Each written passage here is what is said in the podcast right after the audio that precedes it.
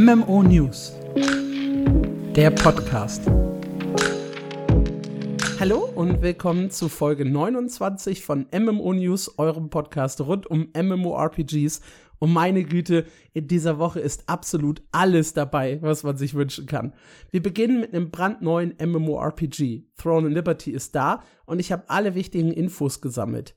Dann kommt Mark und berichtet euch von dem großen Drama um The Day Before, wo es sehr viel zu schmunzeln, aber eigentlich auch zu verzweifeln gibt. Dann kommt der Newsflash mit allerhand News aus kleinen MMORPGs und Spielen in der Entwicklung.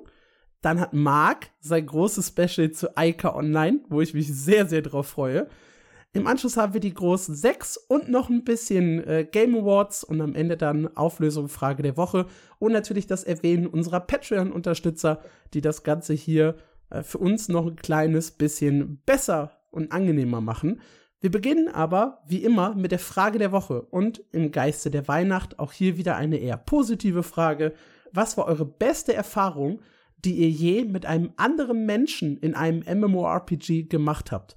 Das kann eine Freundschaft sein, die sich entwickelt hat, die große Liebe, vielleicht auch einfach nur ein cooler Moment, den ihr mit einer Person euer Leben lang verbinden werdet. Das alles könnt ihr gerne in die Antwort für die Frage der Woche schreiben auf Discord unter discord.mmo-news.audio und ich bin übrigens Marc. Hi. ja, das wollte ich danach noch machen. Ich fand es schön, dich jetzt schon mal so als Stimme drin zu haben. Aber gut. Süß, süß. Äh, per Mail könnt ihr auch schreiben an info at mmo-news.audio. Und ansonsten findet ihr uns auf Twitter, Blue Sky und Facebook. Da könnt ihr auch sehr, sehr gerne das Ganze kommentieren.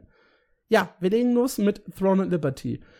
Ich bin hart gespannt, was du uns jetzt berichten wirst, denn das Throne and Liberty Release ging, und das ist mir peinlich, komplett an mir vorbei. Ich habe mir nur ungefähr eine Stunde Stream angeguckt und bin jetzt genauso gespannt wie wahrscheinlich alle Zuhörer. Ja, und du darfst auch gespannt sein, denn das erste Feedback von Throne and Liberty ist überraschend positiv von den Leuten, die halt so aus dem englischsprachigen Raum reingespielt haben. Vielleicht erstmal vorneweg, 7. Dezember war der Release. Man kann sich per VPN registrieren und das Ganze runterladen. Das Coole ist, es gibt schon eine vorgefertigte englische Version. Ihr braucht keine verrückten Übersetzer oder sonst irgendwas. NCSoft bietet das Spiel auf Englisch an. Das gibt mir auch so ein bisschen den Vibe, dass die keine englischen Spieler bannen oder ausländische Spieler bannen werden, weil die schon so ein bisschen damit rechnen, dass wir wahrscheinlich auf deren Server einströmen. Das ist wirklich cool. Mit Kazaa gibt es sogar so einen inoffiziellen englischen Server, sage ich mal. also da, wo sich halt die ganzen englischsprachigen Spieler versammeln. Der Release selber verlief relativ smooth, überraschenderweise.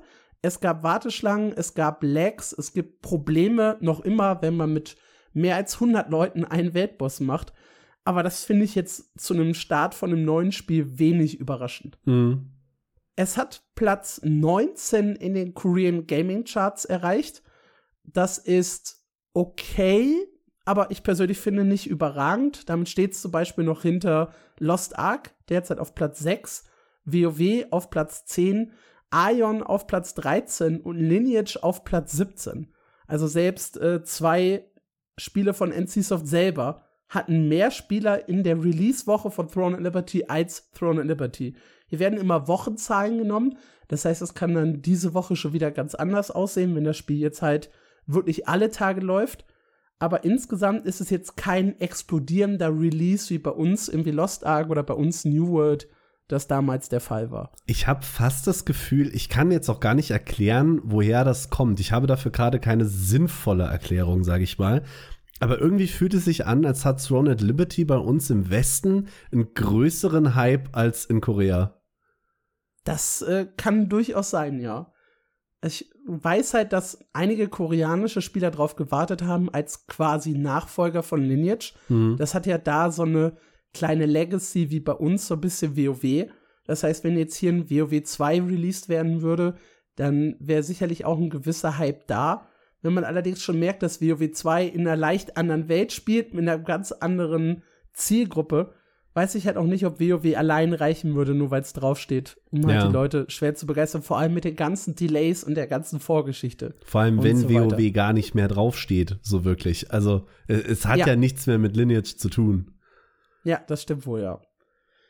Ja, generell, das Feedback der Leute ist, äh, Start macht Spaß, die Waffen machen Spaß, das Kampfsystem ist halt immer noch Tap-Targeting, aber definitiv besser als das, was man in den ersten Beta-Tests gesehen hat. Man hat mit PvP in der offenen Welt nahezu nichts im Levelprozess zu tun. So wie ich das jetzt rausgelesen habe, findet alle zwei Stunden ein Event für PvPler irgendwo in der Spielwelt statt wo man sich dann halt treffen und duellieren kann. Ausgenommen sind spezielle Weltboss-Events, die kommen anscheinend noch mal ein bisschen häufiger, beziehungsweise wenn halt diese speziellen PvP-Weltboss-Events dran sind, herrscht da halt PvP.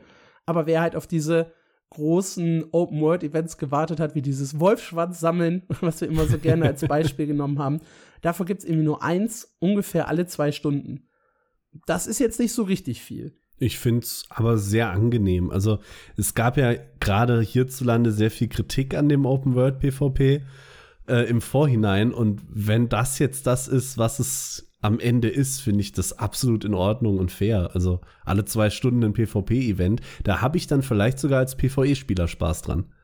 Nee, denn äh, in diesen PvP-Events äh, wird halt nicht skaliert. Das heißt, wenn ein Level 50er kommt und du bist Level 7 in diesem Event, dann bist du für den One-Hit. Einfach im Vorbeigehen. Zack und weg. Nee. Ja, das trübt so ein bisschen den Spielspaß bei Low-Level-Spielern. Erhöht halt den, in Anführungszeichen, Gang-Spaß, ja, den man halt haben kann, wenn man im PvP unterwegs ist als High-Level-Spieler. Hm, Für den Tod ja. selber gibt's halt keine Restriktionen, keine Strafen. Wenn ihr sterbt, verliert ihr halt nur ein bisschen Zeit. Nichts Dramatisches. PvE-Events tauchen auf, au, auch auf, aber wohl nicht viel häufiger. Da war die Rede von einem pro Stunde. Also nur, ja, zwei PvE-Events auf ein PvP-Event in Das etwa. ist immerhin doppelt so oft. Das klingt ein bisschen angenehmer. Was ich ganz witzig fand in den Recherchen, das Heiler Metabild besteht aus Stab und äh, Zauberbuch, also Einhand äh, Stab in der einen Hand, Buch in der anderen und Bogen als zweite Waffe, die so ein paar Support Abilities hat tatsächlich. Das ist und ja da du als spannend. Heiler ja meistens auch in Range stehst, ergibt das schon ein bisschen Sinn, diese Kombo. Cool. Ja, was habe ich noch herausgefunden? Ich war ganz, ganz viel beim Thema Crafting und Gear unterwegs, weil das ja so ein Punkt ist, der, glaube ich, auch sehr, sehr wichtig ist und sehr, sehr viele Leute interessiert. Mhm. Äh, in den Städten stehen Crafting-Stationen, das, da kannst du hingehen, die Ausrüstung herstellen und du brauchst nur das Material dafür, keinen Skill. Du musst also nicht Rüstungsschmied und Waffenschmied oder sowas lernen, sondern du kannst theoretisch hingehen und dir direkt höherlevelige Ausrüstung erstellen. Wichtig, je höher die Ausrüstung wird, desto mehr musst du im Vorfeld dafür tun, denn einige Sachen stecken in, es hieß jetzt so inoffiziell Blueprint Book. Also du musst erstmal die, das Rezept dafür freispielen und dafür musst du verschiedene Gegenstände sammeln. Und diese Gegenstände sind halt teilweise random Drops bei bestimmten Bossen oder bei bestimmten Dungeons. Äh, manchmal musst du dafür auch einfach nur ja irgendeinen versteckten Erfolg erledigen oder sowas. Und darüber schaltest du dir dann in diesem Blueprint Book ein neues Rezept frei, das du dann an den Crafting Stations hast. Und dann kannst du halt da den jeweiligen Ausrüstungsgegenstand herstellen. Das klingt tatsächlich eigentlich ziemlich cool. Richtig cool ist die Art und Weise, wie du Ausrüstung aufwertest. Weil in Throne of Liberty ist es so, du hast eine Chance darauf, dass es um eine Chance erhöht wird. Was? Und zwar, ja, ich, ich, plastisches Beispiel ganz zu Anfang. Wenn du äh, deine Ausrüstung aufwertest, hast du eine, es sind jetzt random Zahlen, das sind nicht die, die tatsächlich da passieren, aber du hast eine 50% Chance, dass der Gegenstand um 100% aufgewertet wird, eine 25% Chance, dass du 50% Fortschritt machst und eine 25% Chance, dass du 10% Fortschritt machst. Das heißt, du machst immer ein kleines bisschen Fortschritt von der Aufwertung, bis du sie zu 100% hast. Okay. Und je höher du bist, desto kleiner wird der Prozentsatz, dass es zu 100% funktioniert. Aber du hast immer einen gewissen Prozentsatz Fortschritt. Das heißt, du kannst ziemlich genau absehen, wann du den Gegenstand wirklich aufwertest. Das finde ich ist ein ganz cooles System. Ich finde es Ja. besser als dieses, du hast eine 10% Chance, das aufzuwerten und beim nächsten Versuch hast du eine 12% und dann eine 15% oder sowas. Sondern du hast immer eine Prozentchance, sodass es sich um so und so viel Prozent erhöht. Also um 30 Prozent, 40 Prozent und je höher der Gegenstand ist, desto geringer werden halt die Zahlen. Geht das auch ins Negative? Also habe ich dann irgendwann, keine Ahnung, eine 10% Chance, dass es erhöht wird und eine 3% Chance, dass es kaputt geht oder sowas sogar? Es geht weißt nichts kaputt, es okay. gibt keine Downgrades, nichts in der Richtung. Es gibt auch, wenn ich das richtig gesehen habe, aber das mag im High-High-End-Game nochmal anders sein, keine 0% Fortschritte. Also du hast immer mindestens, glaube ich, 5%. Also dass du mit 20 Versuchen auf jeden Fall ein Upgrade hast. Das mag aber, wie gesagt, im Endgame noch mal ein kleines bisschen variieren. Mhm. Ja, für bestimmte Ausrüstungen an diesen Crafting Benches braucht man bestimmte Items, die man teilweise dann auch noch mal farmen muss. Da wird dann kritisiert, dass der Grind relativ hoch ist. Also du wirst es nicht schaffen, an einem Wochenende irgendwie Max-Level und Max-Ausrüstung zu haben. Das ist absolut unmöglich. Finde ich sehr gut persönlich.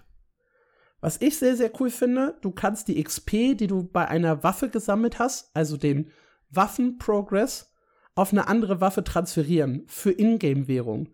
Das nice. heißt, wenn ich die ganze Zeit bei New World ist das ja teilweise nervig, ich habe eine Waffe auf Stufe 20 gelevelt und die andere ist noch Stufe 1. Ich möchte jetzt aber einen komplett anderen Spielstil haben, kann ich komplett von einer Waffe auf die andere rüberziehen, wenn ich das möchte. Cool. Deswegen empfehlen die Leute auch fang zuerst an mit einer Waffe, die dir Spaß macht, zieh die bis ins Endgame durch, level die möglichst hoch und dann kannst du immer noch überlegen, deinen Spielstil komplett zu wechseln für die Dungeons oder Gruppeninhalte. Mhm. Das ist überraschend fair. Also gerade wenn man äh, überlegt, dass wir vorher über verstärktes Autoplay im Shop geredet haben, noch vor wenigen Monaten. Ja, klingt das sehr, sehr gut, ne? Mhm. Was auch sehr, sehr cool ist, und das wird auch empfohlen, max ruhig schon mal deine grüne Ausrüstung. Ich glaube, das ist zu Anfang plus sieben, was du dir hochleveln kannst. Denn auch mit der nächsten Ausrüstung kannst du den Progress wieder übertragen. Das heißt, wenn du dann den nächsten Gegenstand herstellst, auf deiner Brust zum Beispiel, kannst du dem die bisherigen Items oder den bisherigen Aufwand, den du hattest, um den alten Gegenstand aufzuwerten, einfach nahtlos rüberziehen auf den neuen. Ja, das ist nice. Das finde ich in Lost Ark schon großartig. Ja, und das klingt alles ziemlich großartig. Und ich dachte auch kurz so, ja, alles sehr, sehr fair. Hat da NCSoft etwa einen sehr, sehr, ja, gutes MMORPG gemacht? Und dann kommen wir halt zum Thema Marktplatz. Oh no. Der Marktplatz im Spiel kann nur mit Echtgeldwährung bezahlt werden. Es kann dort nur mit Echtgeldwährung äh, gehandelt werden. Heißt, wenn ich einen geilen Rüstungsgegenstand habe, kann ich ihn da reinsetzen und jemand anders muss ihn für Echtgeldwährung kaufen. Ich kann allerdings auch nur kaufen mit Echtgeldwährung, egal was auch immer ich haben möchte. Und das ist ein Problem, weil Leute, die halt sehr, sehr stark reincashen, einfach schon zum Start sich eine super krasse Ausrüstung holen können und da damit, ja, mit einem richtigen Boost ins Spiel starten während du selber halt mitunter gar nicht auf dem Marktplatz handeln kannst, bis du überhaupt mal was verkauft hast oder eben Geld bezahlt hast. Das heißt aber auch, dass die Leute, die richtig krass reinschwitzen und des Todes grinden, niemals Geld aufladen müssen. Das ist richtig, ja. Du wirst, äh, du kriegst so viel Echtgeldwährung, dass du damit auch problemlos Shop-Items holen kannst. Du kannst dir damit, wenn ich das richtig sehe, sogar den Premium-Pass holen. Also es gibt einen Battle Pass, in der Free-Variante und in der Premium-Variante. In der Premium-Variante hat so ein paar äh, Materialien für Gear-Upgrades. Das soll aber nicht eine hohe Zahl sein, dass das in irgendeiner Art und Weise relevant wäre. Ansonsten im Shop vor allem Skins. Und ja, die Skins kannst du dir in jedem Fall dann für Premium Currency holen, wenn du halt Items im Spiel im Marktplatz verkaufst. Ich weiß noch nicht zu 100%, wie ich das System finde. Äh, tatsächlich finde ich das gerade eher positiv. Klar, Pay to Win ist da natürlich ganz, ganz groß geschrieben. Auf der anderen Seite holt es halt auch Leute wie dich ab, die sagen, ich habe keine Zeit, ich werfe jetzt 100 Euro auf das Spiel und kann mit allen mitspielen und holt die Leute ab wie mich, die 120 Stunden die Woche grinden und niemals äh, echtes Geld aufladen müssen, weil sie den ganzen Kack für die Währung verkaufen können. Es ist schon sinnig und es gefällt sicher vielen. Ich verstehe aber auch jeden, der sagt, Alter, das ist ja Pay to Win aus der Hölle. Und das ist noch keine finale Meinung. Ich muss da wirklich drüber nachdenken, wie ich das finde, glaube ich. Aber das ist so mein erster Vibe bei mir ist es so ein bisschen so, wie relevant ist das Thema starke Ausrüstung verkaufen wirklich im Endgame? Mhm. Also kann ich die highest Ausrüstung oder das höchste Gear, was es im Spiel gibt, handeln oder ist es Charakter- bzw. Account gebunden?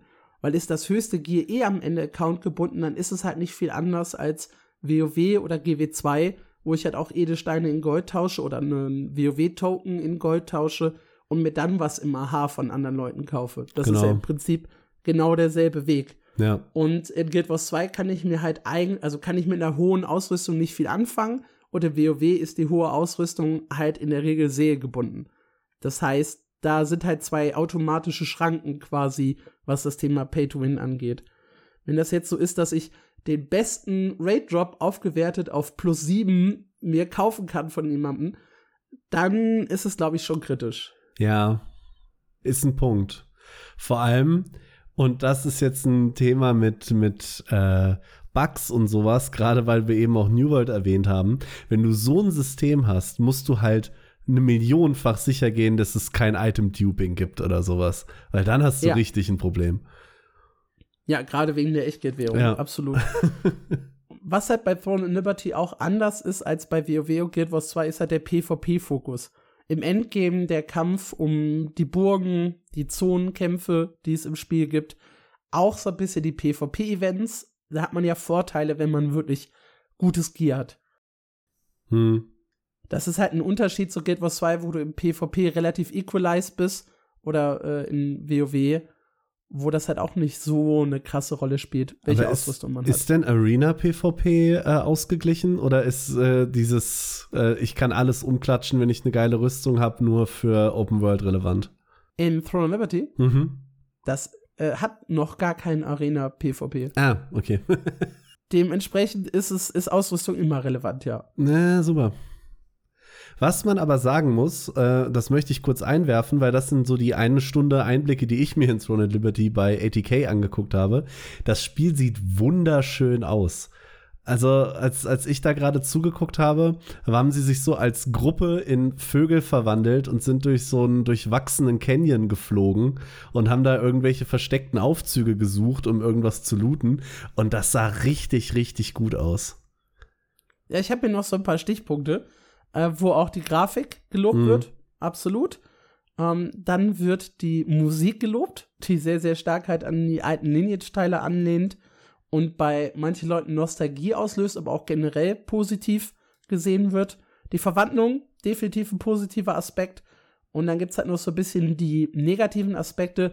Das Leveling soll sehr zäh und langweilig sein. Eher so, jemand schrieb äh, pre-2010, also noch so fürs, fürs Gefühl. Was okay. einige aber auch gar nicht schlimm fanden, weil sie sich ja einen Oldschool MMORPG mit schicker Grafik wünschen. Mhm. Also das hat halt so ein bisschen geteiltes Echo.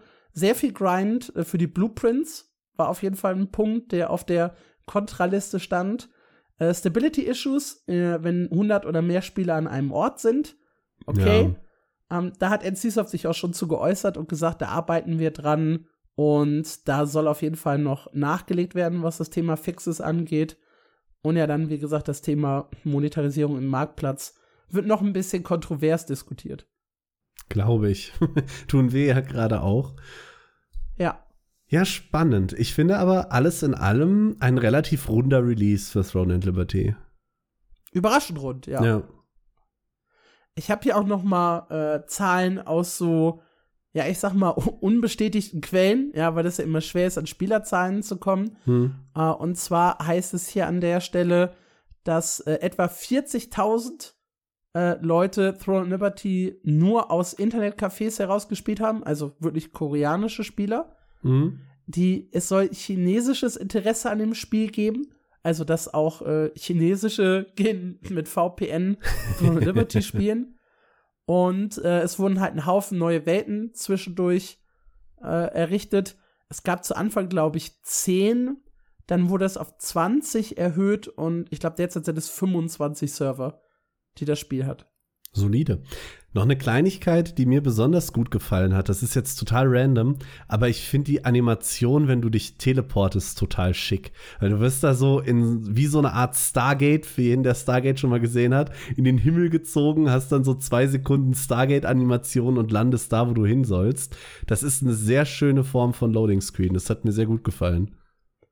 Ja, wie ist euer Eindruck zu Throne Liberty? Schreibt's da draußen gerne auch bei uns im Discord, per Mail oder wo auch immer ihr möchtet. Ja. Gehen wir von der guten Nachricht, Throne Liberty, rüber zum großen Drama, The Day Before, Mark. Was Ein anderes los? tolles Spiel, das ebenfalls am 7. Dezember erschienen ist, wie Throne at Liberty. ähm, doch äh, da wurde ein bisschen härter verkackt. Und für alle, die The Day Before jetzt gar nicht auf dem Schirm haben, was als äh, MMORPG-Spieler möglich ist, dachte ich mir, wir rollen die ganze Geschichte jetzt einmal im Schnelldurchlauf von hinten auf. Das Ganze, ähm, ihr habt The Day Before bei uns schon übrigens öfter gehört, weil wir haben das gerne mit The Quinfall verglichen, weil es äh, viel zu viel versprochen hat, als es eigentlich hätte halten können.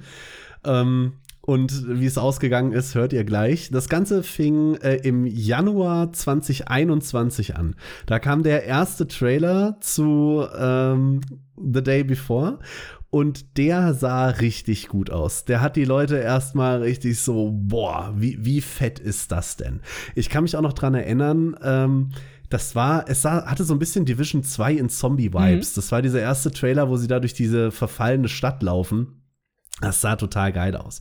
Bis Oktober kamen dann noch zwei Trailer mehr, also wir sind Oktober 21. Einer davon äh, gab auch 13 Minuten Gameplay und eigentlich war zu dem Zeitpunkt wirklich jeder gehypt. Das Ding sah total gut aus, hat alles Mögliche geboten. Sie haben gesagt, sie machen einen MMO Open World Shooter, also ganz bisschen Destiny-Richtung, in einem Setting von einer zerstörten Stadt. Ich glaube, es war New York, da möchte ich mich jetzt aber nicht festlegen. So eine zerstörte amerikanische Stadt auf jeden Fall. Amerikanisch auf jeden Fall, ja. Die Flagge habe ich noch im Kopf. Ähm, und ihr wart quasi so ein Elitesoldat der da durch die Gegend äh, gestriffen ist. Man sollte Duelle mit anderen Spielern haben. Man sollte sich mit Zombies prügeln. Es sollte Housing geben, Fahrzeuge. Man soll aus der Stadt rausfahren und in der Wildnis dann noch ein bisschen überleben. Das hat man alles in Trailern und Gameplay gesehen und es sah eben wirklich richtig gut aus. So viel, dass sich da schon ein paar Leute gedacht haben, boah, also wenn die das schaffen, der Hammer, aber ich glaube nicht, dass die das schaffen. So, das letzte Spiel, was das Studio vorher gemacht hat, war ein kleines Indie-Game namens Pop Night. Ähm, da konnte man so als, ihr kennt bestimmt alle noch Prop Hunt aus Counter-Strike, so ein bisschen in die Richtung geht das. Also man konnte als äh, Gegenstand da durch die Welt hüpfen und sich verstecken und einer musste dann äh, losziehen und die anderen Spieler quasi finden. Und das hat ziemlich zeitgleich, als The Day Before angekündigt wurde, äh, übrigens einfach keine Updates mehr gekriegt. Da haben sich die Entwickler auch nie zu geäußert. Die haben einfach aufgehört, da weiter Updates nachzulegen. Das hat schon so ein bisschen für Skepsis gesorgt. Fairerweise war Pop Night kein sehr großes Spiel und die Leute recherchieren ungern, deswegen haben das noch nicht so richtig viele Menschen mitgekriegt. Im Oktober 21 kam dann auch der äh, Release, also der Release-Date, ursprünglich für den 21. Juni 22 geplant.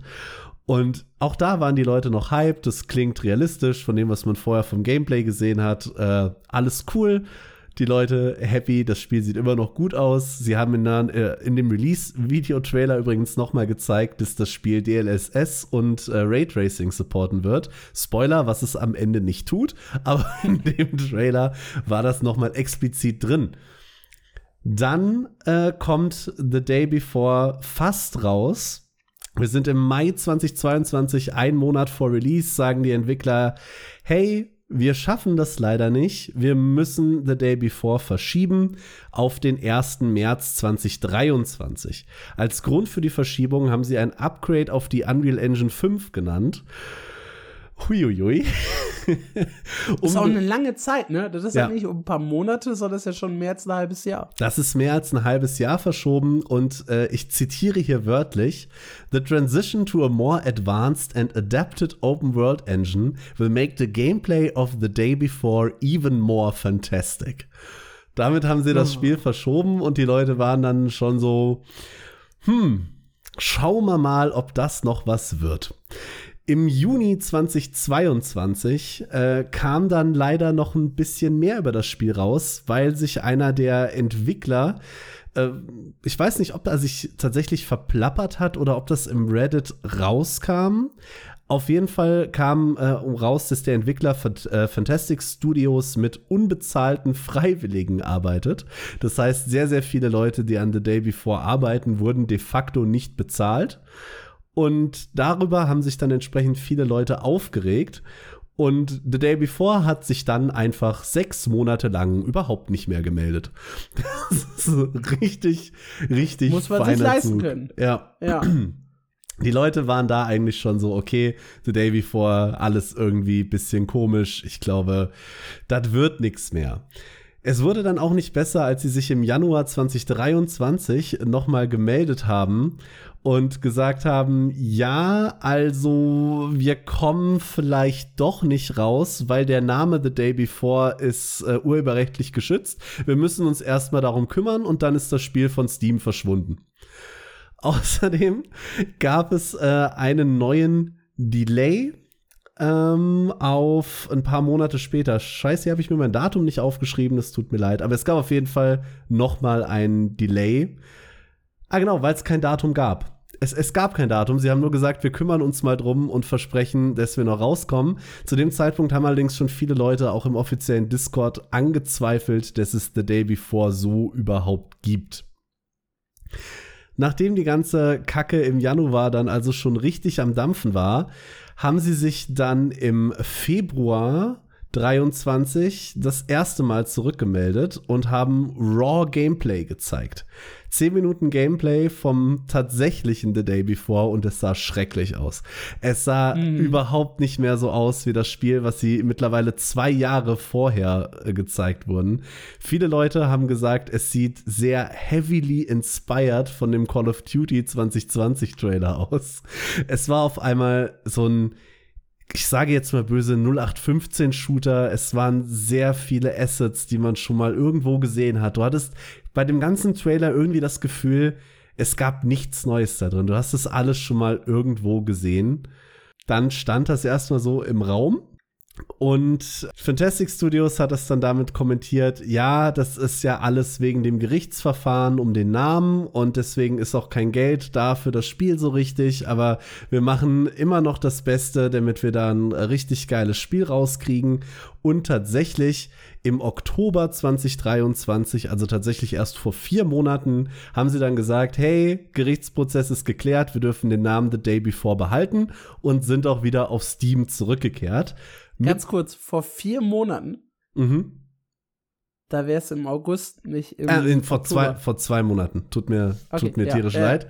Ja, äh, vor zwei Monaten war das Ding dann zurück auf Steam äh, zum Vorbestellen für saftige 40 Euro äh, für den Early Access, der dann am 7. Dezember 2023, also letzte Woche, starten sollte. Äh, es gab noch mal einen Monat Delay. Äh, das Spiel kam dann im November erst zurück auf Steam, also ganz kurz vor Release. Und kam dann jetzt am 7. Dezember raus. Und bevor du jetzt erzählst, wie es rauskam, möchte ich noch mal ganz kurz den Tweet am 4. Dezember vorlesen. Das sind drei Tage vorher. drei Tage vorher. Ist der beste Tweet, den ich je gelesen habe. Erstens äh, an unsere zukünftigen Spieler. Äh, wir haben das hier für euch gemacht. Äh, ihr werdet das genießen und ihr werdet eine riesige Feier haben. Zusammen machen wir das Spiel noch besser und werden viel Content hinzufügen. An alle Leute, die nicht an uns glauben, also ich übersetze das hier gerade parallel in meinem Kopf, wenn irgendwas holprig ist, Entschuldigung.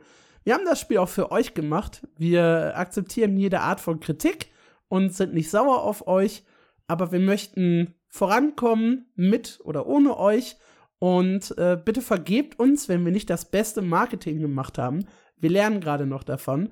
Bitte nennt uns keinen Scam. Das ist nicht wahr. und bitte nennt uns keinen Asset Flip. Das ist auch nicht wahr. Äh, bitte unterschätzt nicht unsere Arbeit. Äh, wir haben hart gearbeitet und wir sind glücklich, endlich das Spiel unserer Träume herauszubringen.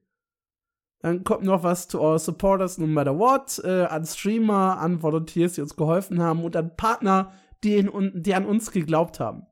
Die sind also sehr stolz, haben das Spiel ihrer Träume gebaut und sagen, wir sind definitiv kein Scam, wir sind definitiv kein Asset-Flip und ja, wir hätten noch mehr Marketing und besseres Marketing machen können. Dazu muss man auch noch mal ganz kurz erwähnen, kurz nachdem die Trailer gedroppt sind, war The Day Before sogar für relativ lange Zeit das most wishlisted Game auf ganz Steam. Also da waren richtig viele Leute heiß drauf.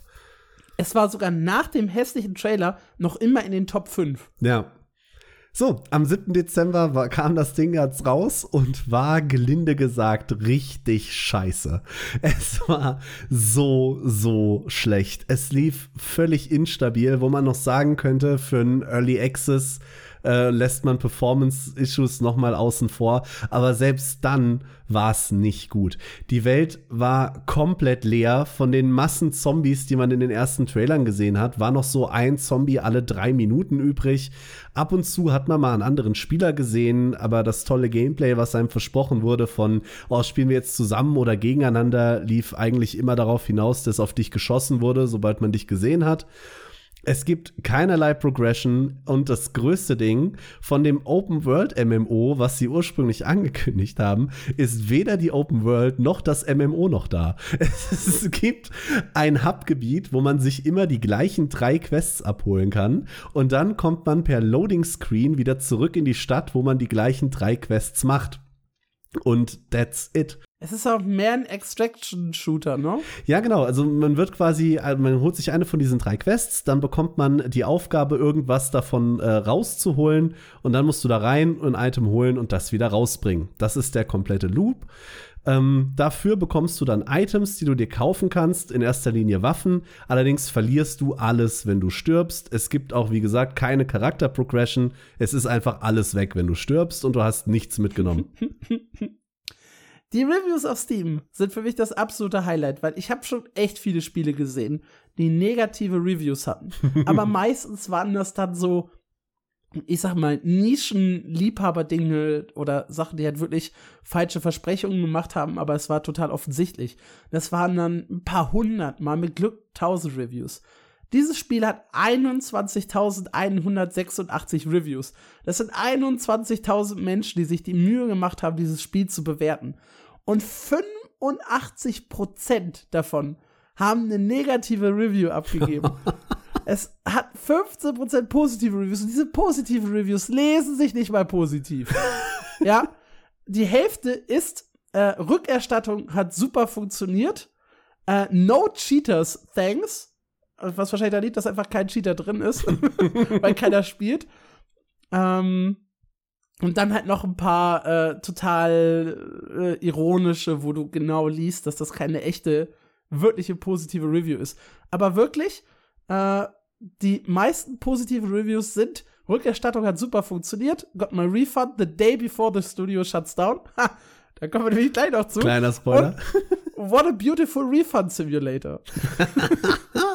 Es gibt auch wunderschöne Videos zu. Mein Highlight war eins, wo äh, er auf der Kreuzung steht, also vier Straßen, die aneinander kommen. Und in jeder Straße ist das gleiche umgefallene Gerüst. Das genau gleiche in jeder von den vier.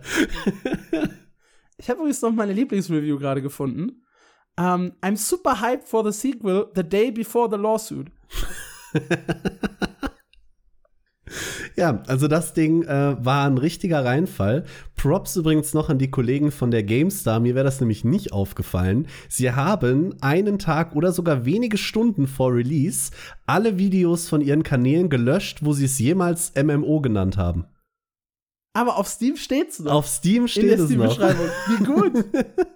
Das ist ja ein noch besserer Move als das Wir sind nicht Pay to Win von Terraceland. Ja, also das äh, richtig stark. Und ihr habt es vielleicht jetzt schon rausgehört. Vier Tage später, am 11. Dezember, gibt das Studio bekannt, äh, wir machen dicht. The Day Before hat finanziell nicht geklappt. Alle unsere Spiele bekommen ab jetzt keine Updates mehr. Es war schön mit euch. Wir haben uns leider verkalkuliert, weil Spiele machen ist echt schwierig. Äh, macht's gut. Noch mit der schönen Bemerkung übrigens. All income received is being used to pay off debts to our partners. Bedeutet im Umkehrschluss, äh, wir können euch auch nicht garantieren, dass alle Refunds noch durchgehen, weil wir haben echt kein Geld mehr. Hm. Geil ist halt auch, dass sie kurz vorher ähm, den Publisher des Spiels geändert haben. Nämlich von Fantastic auf Mitona. Und wenn du Mitona googelst, dann siehst du, dass das eine Unterfirma von Fantastic ist. Das heißt, die gehören zusammen. Das ist nicht so, dass die da jetzt einen komplett anderen Publisher hätten. Allerdings schieben sie das auf Twitter immer den hohen Publishing-Kosten zu. Was ja Quatsch ist, weil das ist ein Firmenkonstrukt. Das ist großartig. Noch großartiger ist übrigens der Discord. Ich weiß nicht, ob du das mitbekommen hast. Die Refunds, der das wollte ich gerade noch erzählen. Okay. Tatsächlich. Dass, der, dass, die Mods selber dazu aufgerufen haben, äh, die, die, also die Fans, die Hardcore-Fans von The Day Before, die gesagt haben, wir machen hier im Discord für euch die Mods kostenlos, haben nach dem Release überall geschrieben, bitte refundet das Game. Das ist ja der größte Schrott aller Zeiten. Und ich meine, das hatte ich irgendwo gelesen, dass die den Discord-Server dann auch, äh, ja, abgeschaltet haben, so gegen den Willen der äh, Entwickler weil die einfach gesagt haben, das Spiel ist zu kacke oder zumindest die Channel gelöscht haben oder irgendwie sowas. Das hatte ich tatsächlich gar nicht auf dem Schirm. Was ich noch äh, über den Discord herausgefunden habe, ist, dass sich einer der tollen unbezahlten Volunteers äh, noch verplappert hat. Der hatte nämlich noch Zugang auf die Zahlen. Das heißt, das Ganze ist jetzt nicht komplett official, aber der sagt, The Day Before auf Steam hat sich 200.000 Mal verkauft und davon wurden 91.000 Copies äh, refunded bisher. Wow. Also fast die Hälfte aller Käufer hat das Spiel zurückgegeben. Wenn, wenn die Zahlen stimmen. Aber da, das ist natürlich echt heftig. Ich habe gerade noch mal versucht, dem Discord beizutreten. Äh, das geht nicht mehr. Also der scheint tatsächlich ja. gelöscht zu sein. Was nicht gelöscht nice. wird, äh, sind netterweise die Server. Wahrscheinlich hat das rechtliche Gründe. Ihr könnt The Day Before weiter spielen, wenn ihr es gekauft habt. Ihr könnt es allerdings nicht mehr kaufen. Das funktioniert äh, bereits jetzt nicht mehr. Vier ganze Tage nach Release. Und äh, damit geht das Drama, das zweieinhalbjährige Drama um The Day Before vorerst in die letzte Runde. Ich denke allerdings, wir hören noch mal von Fantastic. Ich glaube nicht, dass das ohne Klage über die Bühne geht. Ist das der größte Scam in der Gaming-Geschichte? Ich wanke zwischen The Day Before und Chronicles of Illyria. Ich finde Chronicles of Illyria nicht so schlimm wie das, muss ich sagen. weil das ist eine absolute Frechheit, das Spiel. Vor allem mit diesem Tweet drei Tage vorher. Die wissen genau, das ist absolute Kacke. Da geht's nur. weißt du, bei, bei Jeremy Walsh und Chronicles of Illyria denke ich oft, der hat sich verkalkuliert, der hatte Träume, der hatte keinen Publisher gefunden. Irgendwo hatte der aber wirklich diesen Wunsch, das Spiel zu bauen. Ja. Und das Studio kann keinen ernsthaften Wunsch gehabt haben, dieses Spiel zu bauen. Sie können es nicht drei Tage vorher als ihr Dream Game bezeichnen, um halt die Leute dazu zu animieren, das zu kaufen, obwohl sie wissen, dass es absoluter Schrott ist. Jeremy Walsh wusste vorher nicht, dass Chronicles of Illyria absoluter Schrott wird. Ja. Aber die wussten das mit voller Absicht sind, haben die die Leute in dieses Messer rennen lassen. Ja. Anstatt zu sagen, ja, wir können halt nicht oder wir verschieben es nochmal oder sonst was. Nein, die haben die Leute wirklich reinrennen lassen in die Kreissäge und danach wirklich mit so frechen Nachrichten. Das ist, boah, ich kann, ich könnte mich da richtig drüber aufregen. Ne? Also Day Before richtig dicker Exit-Scam einfach. Also was ich glaube, ist, dass die von Anfang an geplant hatten, die Leute über den Tisch zu ziehen, aber nie so groß. Und dann ja. ist, äh, dann ist dieser Trailer und das Game so eskaliert, dass sie irgendwann gedacht haben, boah, scheiße, wir müssen echt irgendwas Spielbares machen. Und dann haben sie es nicht geschafft. Ja, dann haben sie einfach irgendeine, sorry, aber blöde Scheiße in der Unreal Engine zusammengeklickt und das gerade noch so auf den Markt geschreddert, um dann wahrscheinlich auch über das gegründete äh, Publishing-Unternehmen, was sicherlich nicht insolvent ist, irgendeinen geilen Exit-Scam abzuziehen. Das äh, klingt nicht unwahrscheinlich. Allerdings müssen wir an dieser Stelle sagen, das ist nur Spekulation, ja. nicht, dass Fantastic uns hinterher noch versucht zu verklagen hier wegen übler Nachrede oder so. Das ist alles nur, wie es sein könnte. Äh, die Fakten haben da aufgehört, dass Fantastic dicht macht, ähm, ihr das Spiel nicht mehr kaufen könnt und somit die äh, traurige Geschichte um The Day Before zu Ende geht. Und meine Fresse habe ich jetzt Angst vor The Quinfall. Ja, ja, total. Du hast, als du das vorhin gesagt hast, da hat es bei mir so Pikachu-Face, der so, scheiße, das könnte uns tatsächlich noch mal passieren mit The Quinfall. Ich wollte noch einmal ganz kurz nachgucken, was der The Day Before an Steam Peak äh, Zahlen hatte. Ich glaube da um die 30.000. noch gar nicht reingeguckt. 38.104. Not bad. Ja. Schade. Also das könnten, das könnten gut 200.000 Verkäufe dann sein. So äh, grob überschlagen nach meinen Spielerzahlen. Ja, also die, die äh, ja. Zahlen, die da geschrieben wurden, kommen hin. Ich glaube auch gut und gerne, dass fast die Hälfte das Ding wieder zurückgeballert hat. Ja. Also, Wow. ja, gehört ihr vielleicht zu den Käufern von The Day Before, dann äh, mein herzliches Beileid. Aber schreibt uns gerne, äh, was ihr von der Geschichte haltet. Ja, da gehen wir rüber in den äh, super kurzen Newsflash, weil ich den heute wirklich super kurz halte. Äh, wir machen den Anfang mit Raven Dawn. Raven Dawn ist ein 2D-MMORPG. ESO-Perspektive möchte so ein bisschen Oldschool-MMORPG wie Tibia und Ultima Online sein. Ihr könnt äh, überall Häuser bauen, die Wirtschaft wird von Spielern betrieben. 56 verschiedene Klassen, die ihr äh, auswählen könnt, 56. beziehungsweise ja, durch Spezialisierung könnt ihr euch die zusammenmischen. So ein bisschen wie bei Arc Age. Äh, es gab 2022 äh, ein paar Alpha-Tests, in denen das Spiel mal gespielt werden konnte. Dann wurde es ein bisschen äh, dunkel und ein bisschen, es gab ein bisschen weniger Infos. Jetzt steht allerdings fest, das Spiel soll erscheinen und zwar am 16. Januar 2024. Und äh, es wird Free-to-Play mit einem optionalen Abo für 6,50 Dollar im Monat. Und äh, zuvor könnt ihr ab dem 14. Dezember, also ziemlich genau ab dem Tag, an dem der Podcast hier erscheint, an einer Open Beta teilnehmen, die das ganze Wochenende überdauern wird. Müsst ihr nichts für zahlen, könnt ihr einfach spielen und da könnt ihr dann halt ein bisschen testen, ob euch Rave Dawn gefällt oder nicht. Und wenn es euch gefällt, dann könnt ihr es theoretisch ab Januar spielen und wenn nicht, dann nicht. Schön, klingt äh, toll. Ich bin immer noch über die 56 Klassen erstaunt. Sowas catcht mich halt immer, ne? Das hat mich bei Arcade schon gecatcht. Ja, dann sollst du mal reinschauen. ISO-Perspektive schreckt dich ja auch nicht ab. Nicht mehr. dann haben wir Worm Online, hat ein kleines Grafik-Update gezeigt. Das ist ein äh, altes Sandbox-MMORPG, das bei einigen Leuten sehr, sehr beliebt ist, vor allem für das gute Housing-System in der offenen Welt. Ein absolutes Nischenspiel. Aber mit den neuen Grafik-Updates bei den Nodes und den äh, Schatten, da wurde dran gearbeitet. Also die, die Nodes in diesem Fall sind die Ernteknoten äh, und äh, Pflanzen, Bäume, Erz, all dieser Kram. Die haben sie halt ordentlich hübscher gemacht. Da gibt es einen Trailer zu auf deren YouTube-Kanal. Ist, wie gesagt, ein absolutes Nischenspiel. Wer aber Bock auf so Sandbox-Titel hat, wo man auch in der offenen Welt bauen kann, um nicht bis Pax Dei warten möchte, der kann vielleicht mal in Worm reinschauen. Ist aus dem Jahr 2006, sah entsprechend immer ein bisschen kacke aus. Das neue Grafik-Update macht es aber ein ganzes Stück hübscher. Schön. ich mag hübsche Spiele. Dann gibt es eine Info von World of Jade Dynasty. Das ist ein MMORPG aus China. Und zwar der Nachfolger von Jade Dynasty. Und zwar schon der zweite Nachfolger. Jade Dynasty erschien 2007 äh, ist in China relativ gut angelaufen und äh, lief auch lange weiter. Ich hab's und gespielt tatsächlich. Das, das Original. Eins oder zwei? Das erste. Okay. Das wurde 2018 eingestellt, glaube ich. Ne? So lange nicht. Ich glaube, ich, ich war noch in der Schule. Es kann 2008, 2009. Ich glaube, ich kurz nach Release habe ich das gespielt. Ah nee, guck mal, das war sogar das erste Jade Dynasty. Oh, ich habe ich hab gerade also kurz gelogen. es gab bisher nur Jade Dynasty 1 und die Entwickler arbeiten derzeit an Jade Dynasty 2 und an World of Jade Dynasty. Also warum nicht gleich äh, zwei neue MMORPGs herausbringen? Äh, Entwickler ist Perfect World Games, also die, die auch Perfect New World derzeit machen.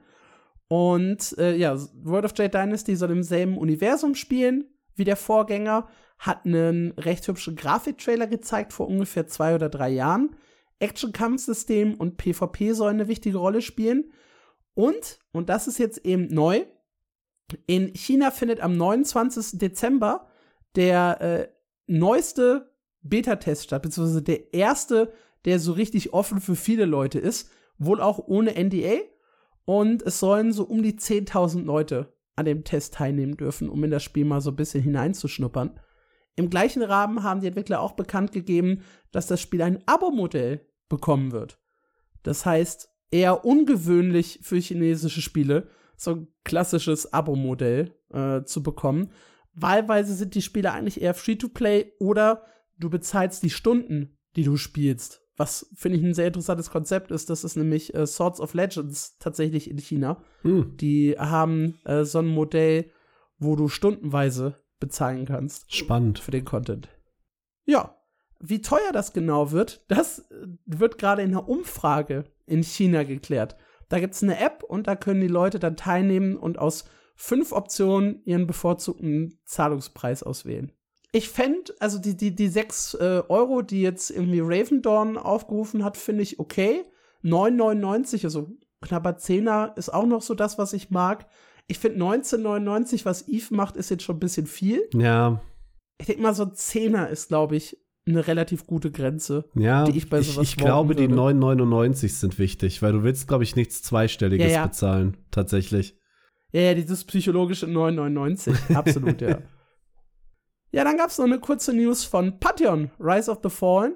Und zwar beginnt die volle Beta, nein, Alpha, Entschuldigung, für die äh, Alpha-Teilnehmer am 16. Dezember um 10 Uhr morgens äh, Pacific Time, also bei uns um 19 Uhr. Da kann dann jeder Alpha-Spieler so lange spielen, wie er will, weil ab da laufen die Alpha-Tests ja permanent 24-7. Nice. Also glaube ich, vielleicht auch nicht. Wir hatten ja öfter schon mal drüber geredet, ob das eine gute Idee ist. Ja, es gibt ein paar Leute, die äh, witzeln, ich habe vor acht Jahren 100 Dollar gezahlt und ich darf nicht mal jetzt an dieser komischen Alpha teilnehmen, weil das ist halt nur für die Pakete, die halt auch wirklich Alpha-Zugang gekauft haben, keinen Beta-Zugang oder ähnliches. Ja.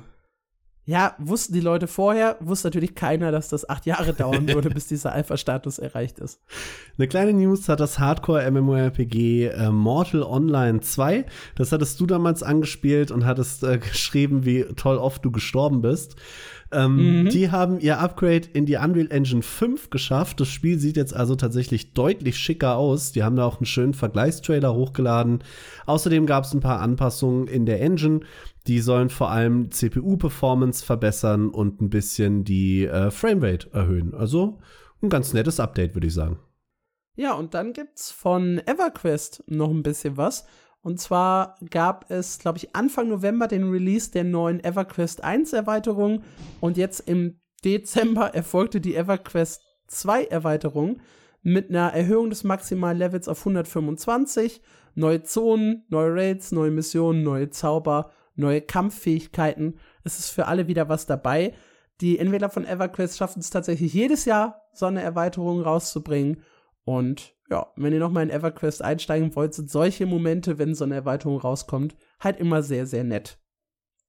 Was auch sehr, sehr nett ist, ist, wenn ihr jetzt in Dungeons Dragons Online einsteigen möchtet, da könnt ihr neue Hardcore-Server besuchen. Hm. Die laufen bis zum 7. Februar, äh, sind äh, kostenlos, äh, also ihr könnt einfach sofort loslegen und die Charaktere später auch in die Dungeons Dragons Online-Welt übertragen, in die ganz normale. Allerdings, Hardcore-Welt heißt auch, es ist ein bisschen schwerer, es ist ein bisschen gefährlicher und eine kleine Herausforderung für euch, wenn ihr eine sucht. Das Spiel war doch so schon nicht so leicht, ne? Es ist anders.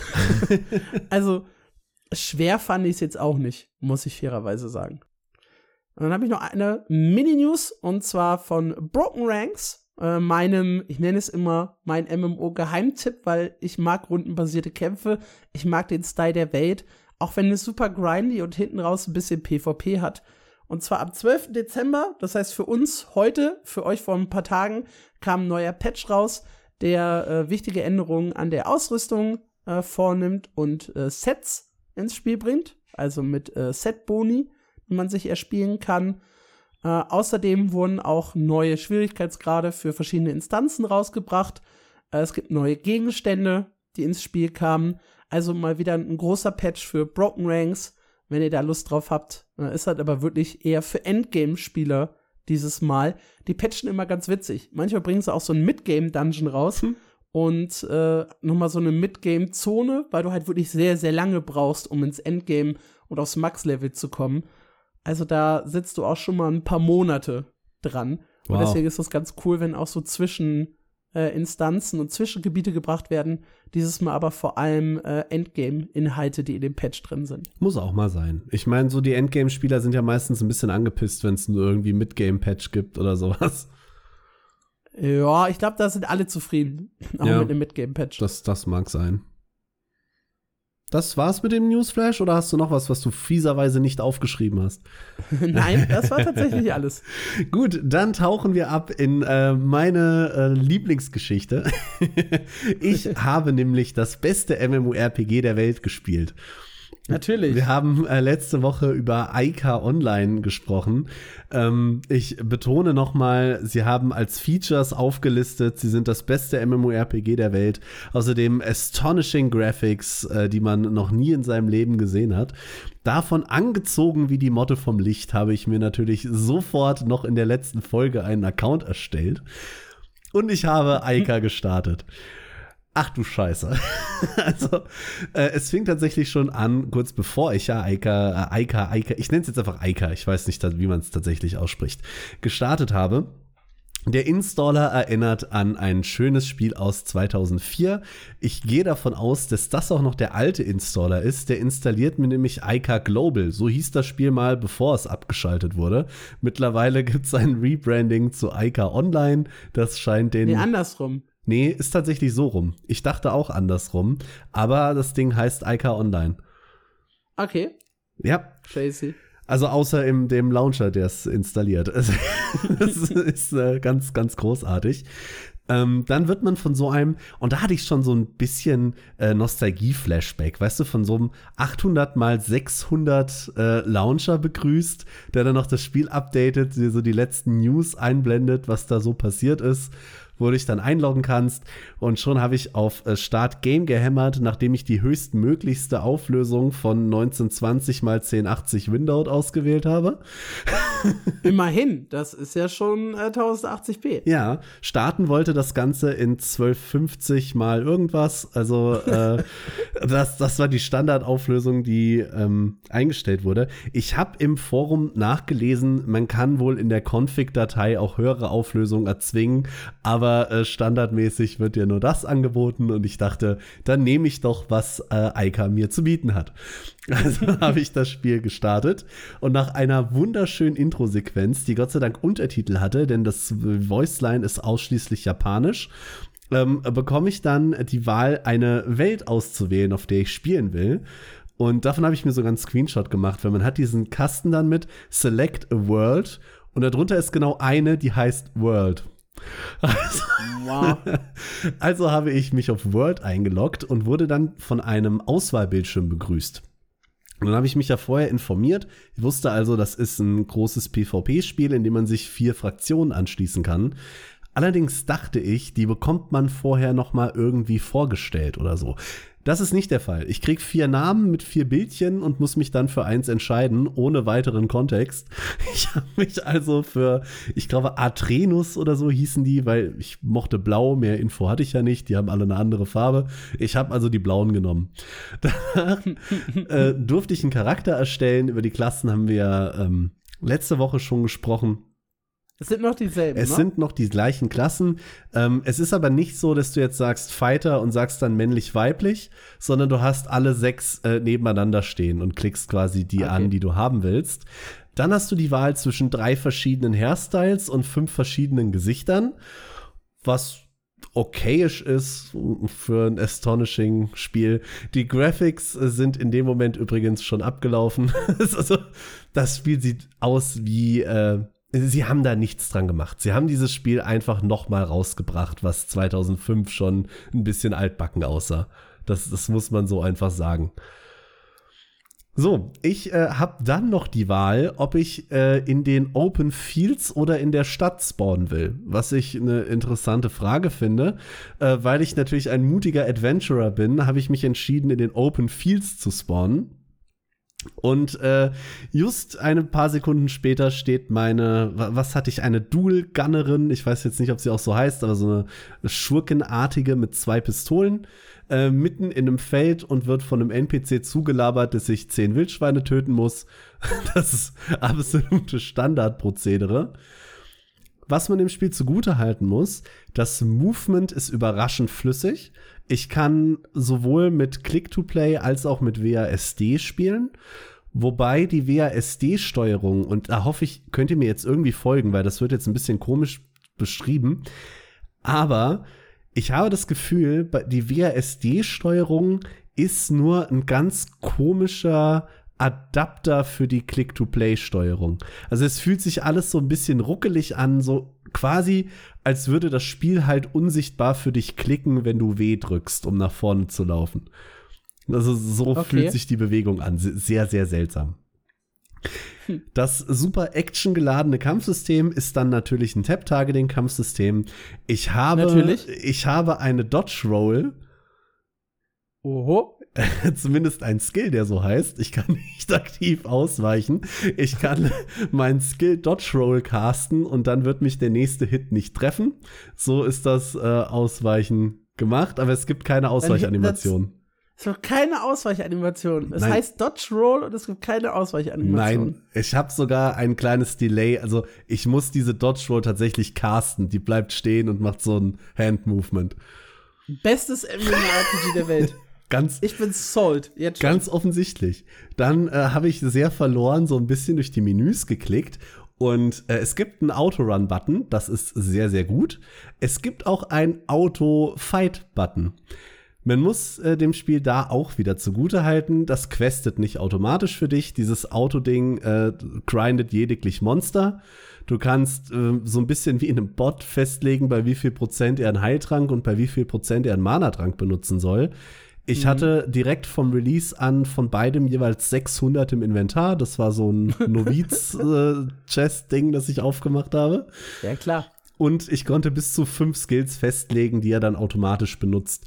Auch übrigens positiv zu erwähnen, du hast direkt auf Level, 3, äh, auf Level 1 schon drei verschiedene Skills. Das ist auch nicht selbstverständlich für, für so ein Spiel. Und da konnte das klingt man so ein bisschen wie das Autoplay in Ion jetzt. Also nicht Ion Classic, sondern in dem aktuellen Ion, wo du auch fünf Fähigkeiten festlegen konntest, die er auf Cooldown benutzt und Autorun bzw. Autofight aber keine automatischen Quests. Also das ist genau. sehr, sehr ähnlich zu dem aktuell. Er bewegt sich auch nicht wirklich. Also wenn ich Autofight anstelle, bleibt er mehr oder weniger in so einem 5-Meter-Radius und killt halt, was mhm. da spawnt. Das hält sich also in Grenzen und Gott sei Dank ist es auch spielerisch noch eingeschränkt. Ich kann das Tool nämlich nur 23 Stunden am Tag nutzen, leider. Das ist äh, natürlich eine sehr, sehr große Einschränkung. Nur 23 Stunden mindblowing. Ja. Was mache ich denn die eine Stunde dann? Also Muss ich da echt selber spielen? Es kommt tatsächlich eine Warnmeldung, wenn du das anmachst. Hey, guck mal, du hast nur noch 22 Stunden und 59 Minuten verbleibend heute. Ja, schade. es ist ganz großartig. Dann habe ich schon überlegt, ob ich das einfach laufen lasse, habe mich dann aber doch dazu durchgerungen, noch ein bisschen weiter zu questen. Sofern mir das denn möglich war. Denn ihr denkt, die Karte in Crowfall war schlecht, dann habt ihr die Karte in Ica Online noch nicht gesehen. du drückst auf M und es blinkt alles. Es, alles blinkt überall. Jeder NPC, der potenziell eine Quest für dich hat, und das ist auch schon einer der geilsten Kniffe, die mir an dem Spiel so gut gefallen.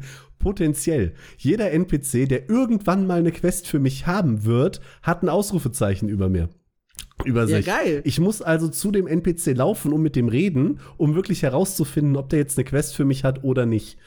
Das da ist auch kein Farbunterschied oder so wie in anderen Spielen manchmal. Die haben Farbunterschiede, die habe ich aber selbst nach meinen guten vier Stunden Anspielzeit noch nicht verstanden. Also es gibt okay. blaue, weiße, rote, gelbe und goldene Ausrufezeichen. Mein Bauchgefühl sagt, die gelben sind aktiv, die roten werden erst aktiv, wenn du High Level bist.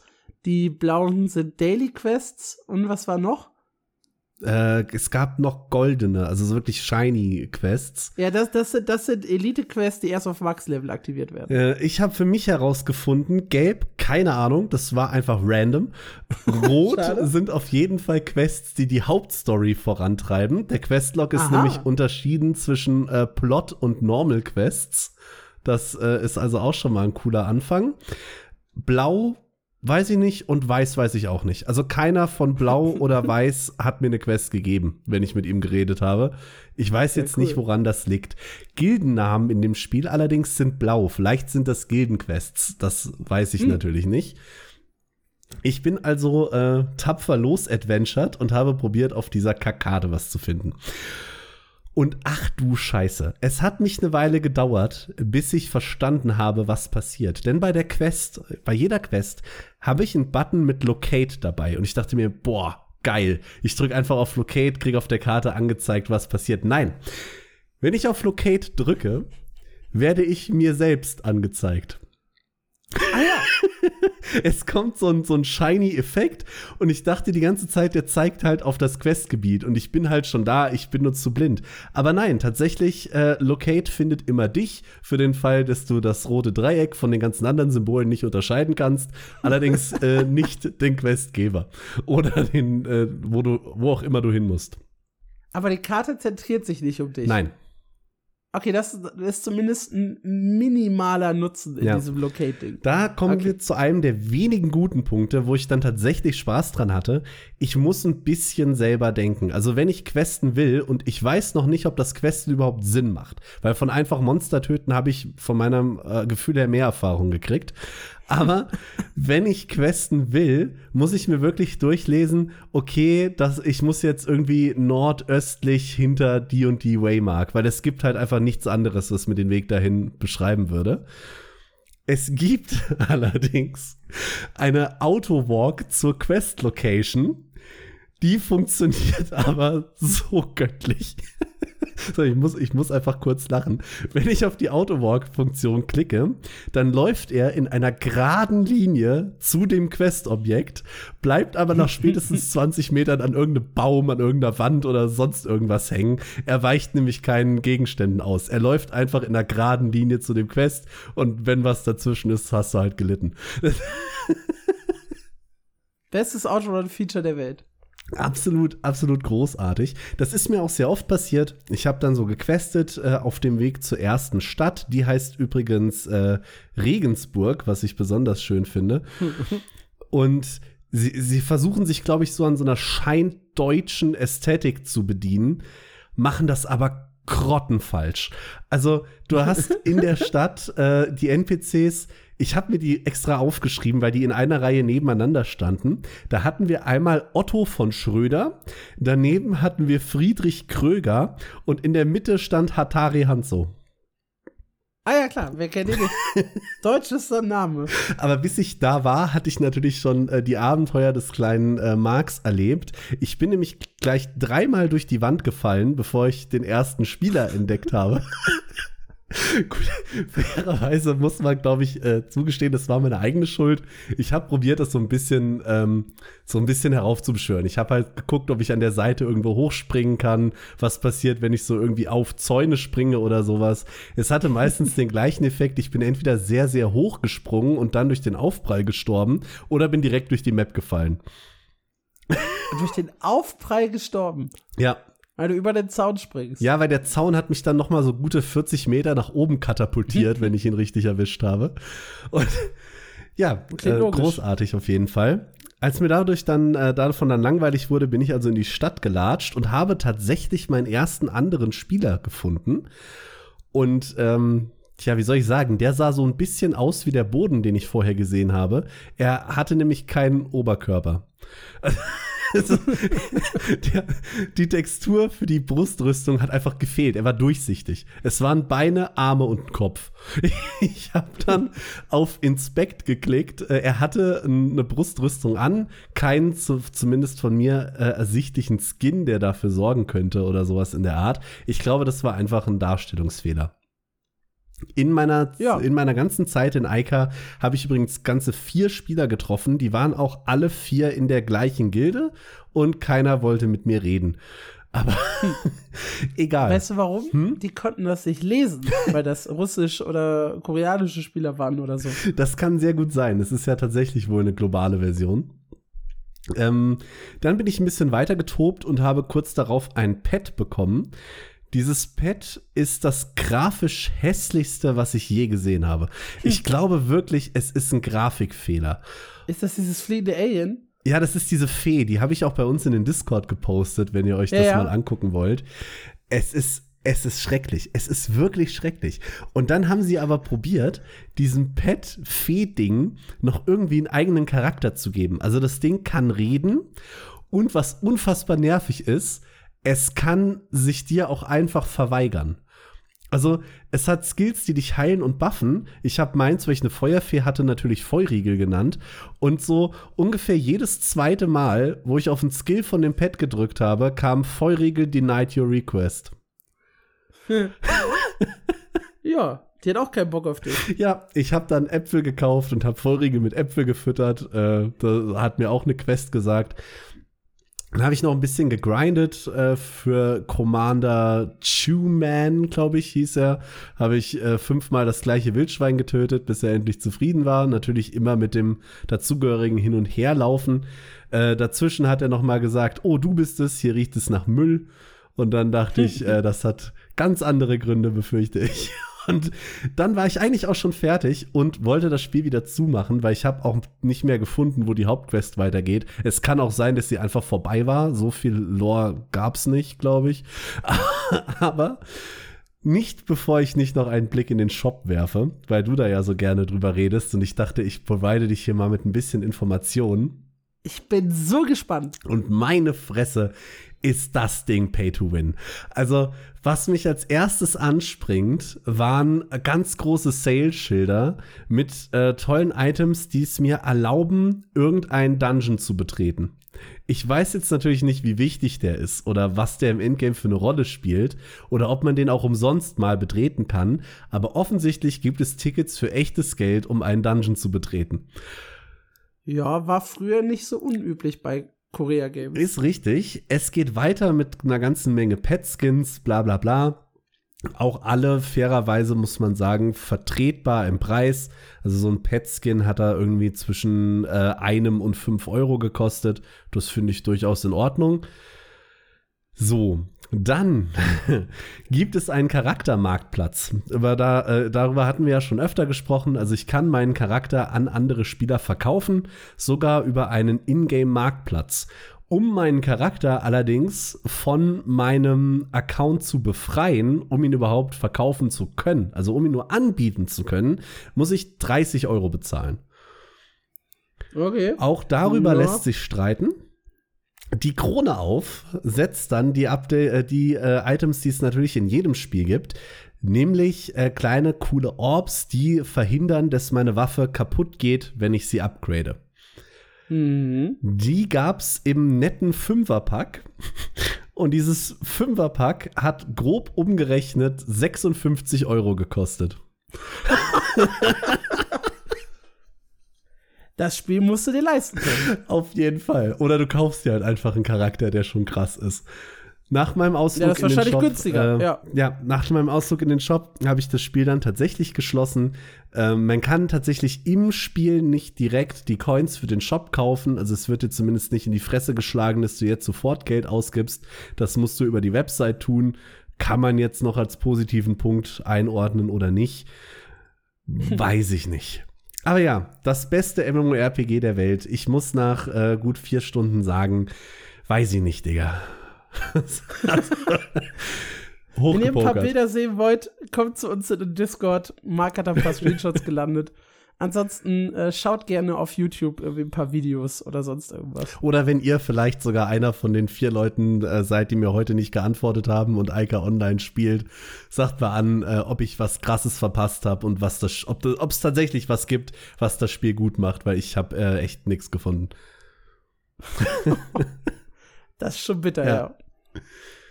Gut, gehen wir rüber zu den großen sechs und starten an dieser Stelle mit WoW. Das Spannendste, was in letzter Zeit in WoW passiert ist, ist der Release von der Season of Discovery in WoW Classic. Und ich weiß, den hätten wir schon letzte Woche bearbeiten können. Da habe ich mir das aber irgendwie, weiß ich, da ist mir das komplett durchgegangen, dass das schon live war. Und deshalb holen wir das jetzt an dieser Stelle nochmal nach. Für die Leute, die das nicht wissen, die Season of Discovery ist eine neue Version von WoW Classic, die so angelegt ist, dass sie nach und nach höhere Levelstufen ermöglicht und ein paar Besonderheiten mit sich bringt. Die größte Besonderheit ist halt wirklich, Hexenmeister, Schurken und Schamanen werden zu vollwertigen Tanks, Magier wiederum zu vollwertigen Heilern. Und das geht über eine große Neuerung und das sind die Runen, denn jede Klasse bekommt Runen, die eure Fähigkeiten ein bisschen verändern und damit auch den Spielstil. Beim Hexenmeister ist es zum Beispiel so, dass ihr permanent in der Dämonenform bleiben könnt und so 500% mehr Rüstung bekommt. Und das macht euch dann halt im Endeffekt zum Tank in einem Dungeon oder Raid. Denn auch das ist hier besonders in der Season of Discovery. Ein Dungeon wird zu einem äh, Raid für 10 Spieler weiterentwickelt. In der ersten Runde, in der ersten Phase, ist halt das Max-Level 25 und die tiefschwarze Grotte wird der Raid für 10 Spieler.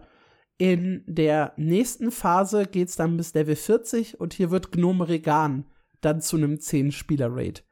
Das heißt, die Klassen werden ein bisschen überarbeitet, die Levelphasen werden angepasst, es soll ein paar Sachen zum Entdecken geben und es gibt eben diese neuen Raids, die sich dann komplett anders spielen sollen. Und das kommt scheiße gut an bei den Leuten. Meine Fresse habe ich viel Positives über die Season of Discovery äh, gelesen. Das war sogar so beliebt, dass es zwischenzeitlich wieder Warteschlangen bei WoW gab. Wow. Nämlich für diese neuen Classic-Server. Da stand man dann äh, teilweise 30 oder sogar, ne, was stand hier doch, 20, 30, einige sagen sogar bis zu 45 Minuten an, um WoW spielen zu können. Holy um ein shit. WoW spielen zu können, das sie schon vor Jahrzehnten zumindest grob so mal gespielt haben. Also was Blizzard da auf die Beine stellt, Marketing können die echt. Also, dass sie da Classic quasi zum dritten Mal an den Mann bringen, ist wow. Aber es ist halt auch echt cool gemacht. Also ich habe noch nicht reingespielt, aber auch bei den Kollegen von MMO Bomb wurde letzte Woche Freitag im Podcast so ein bisschen über die Season of Discovery gesprochen und dass das echt die auch wieder zurück zu WoW geholt hat. Hm. Und es gibt ein paar Dinge, die sind halt richtig, richtig gut. Ein paar Sachen sind aber auch misslungen. Und da rächt sich dann so ein bisschen, dass es keinen echten Beta-Test für die Season of Discovery gab. So gibt es zum Beispiel eine Glyphe für den Hexenmeister erst in den Raids und erst damit lernt er wirklich tanken. Was halt doof ist, Hm. weil wenn ich Tank-Hexenmeister spielen möchte, muss ich vorher schon als DD-Hexenmeister den Raid gespielt haben. Nee, Naja.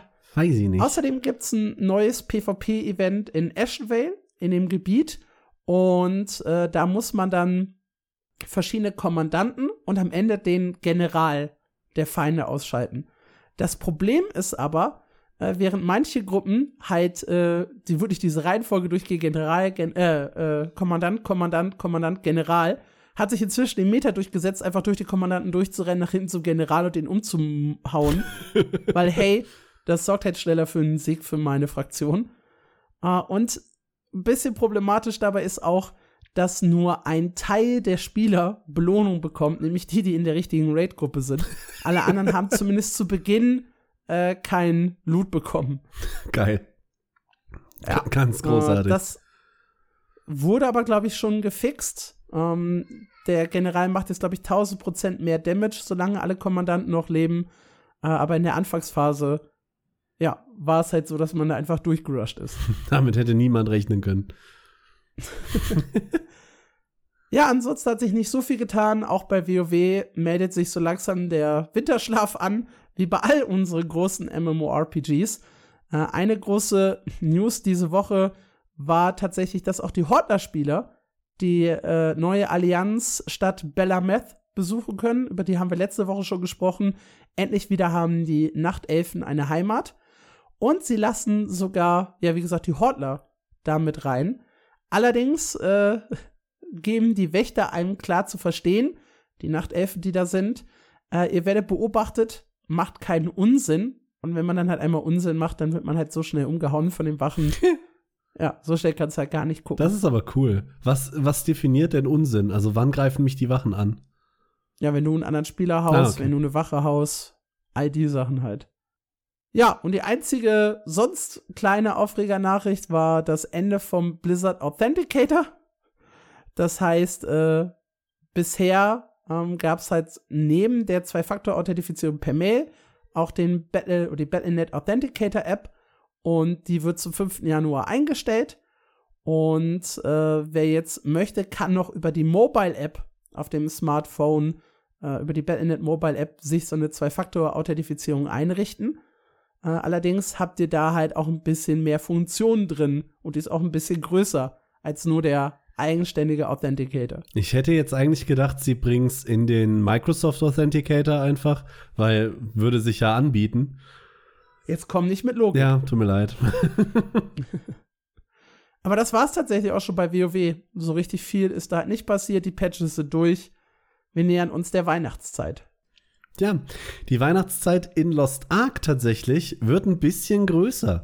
Denn, wenn ihr das hört, gestern kam der große Dezember-Patch, zumindest der erste Teil. Denn der Dezember-Patch ist dieses Mal zweigeteilt und äh, das allein ist schon mal richtig gut.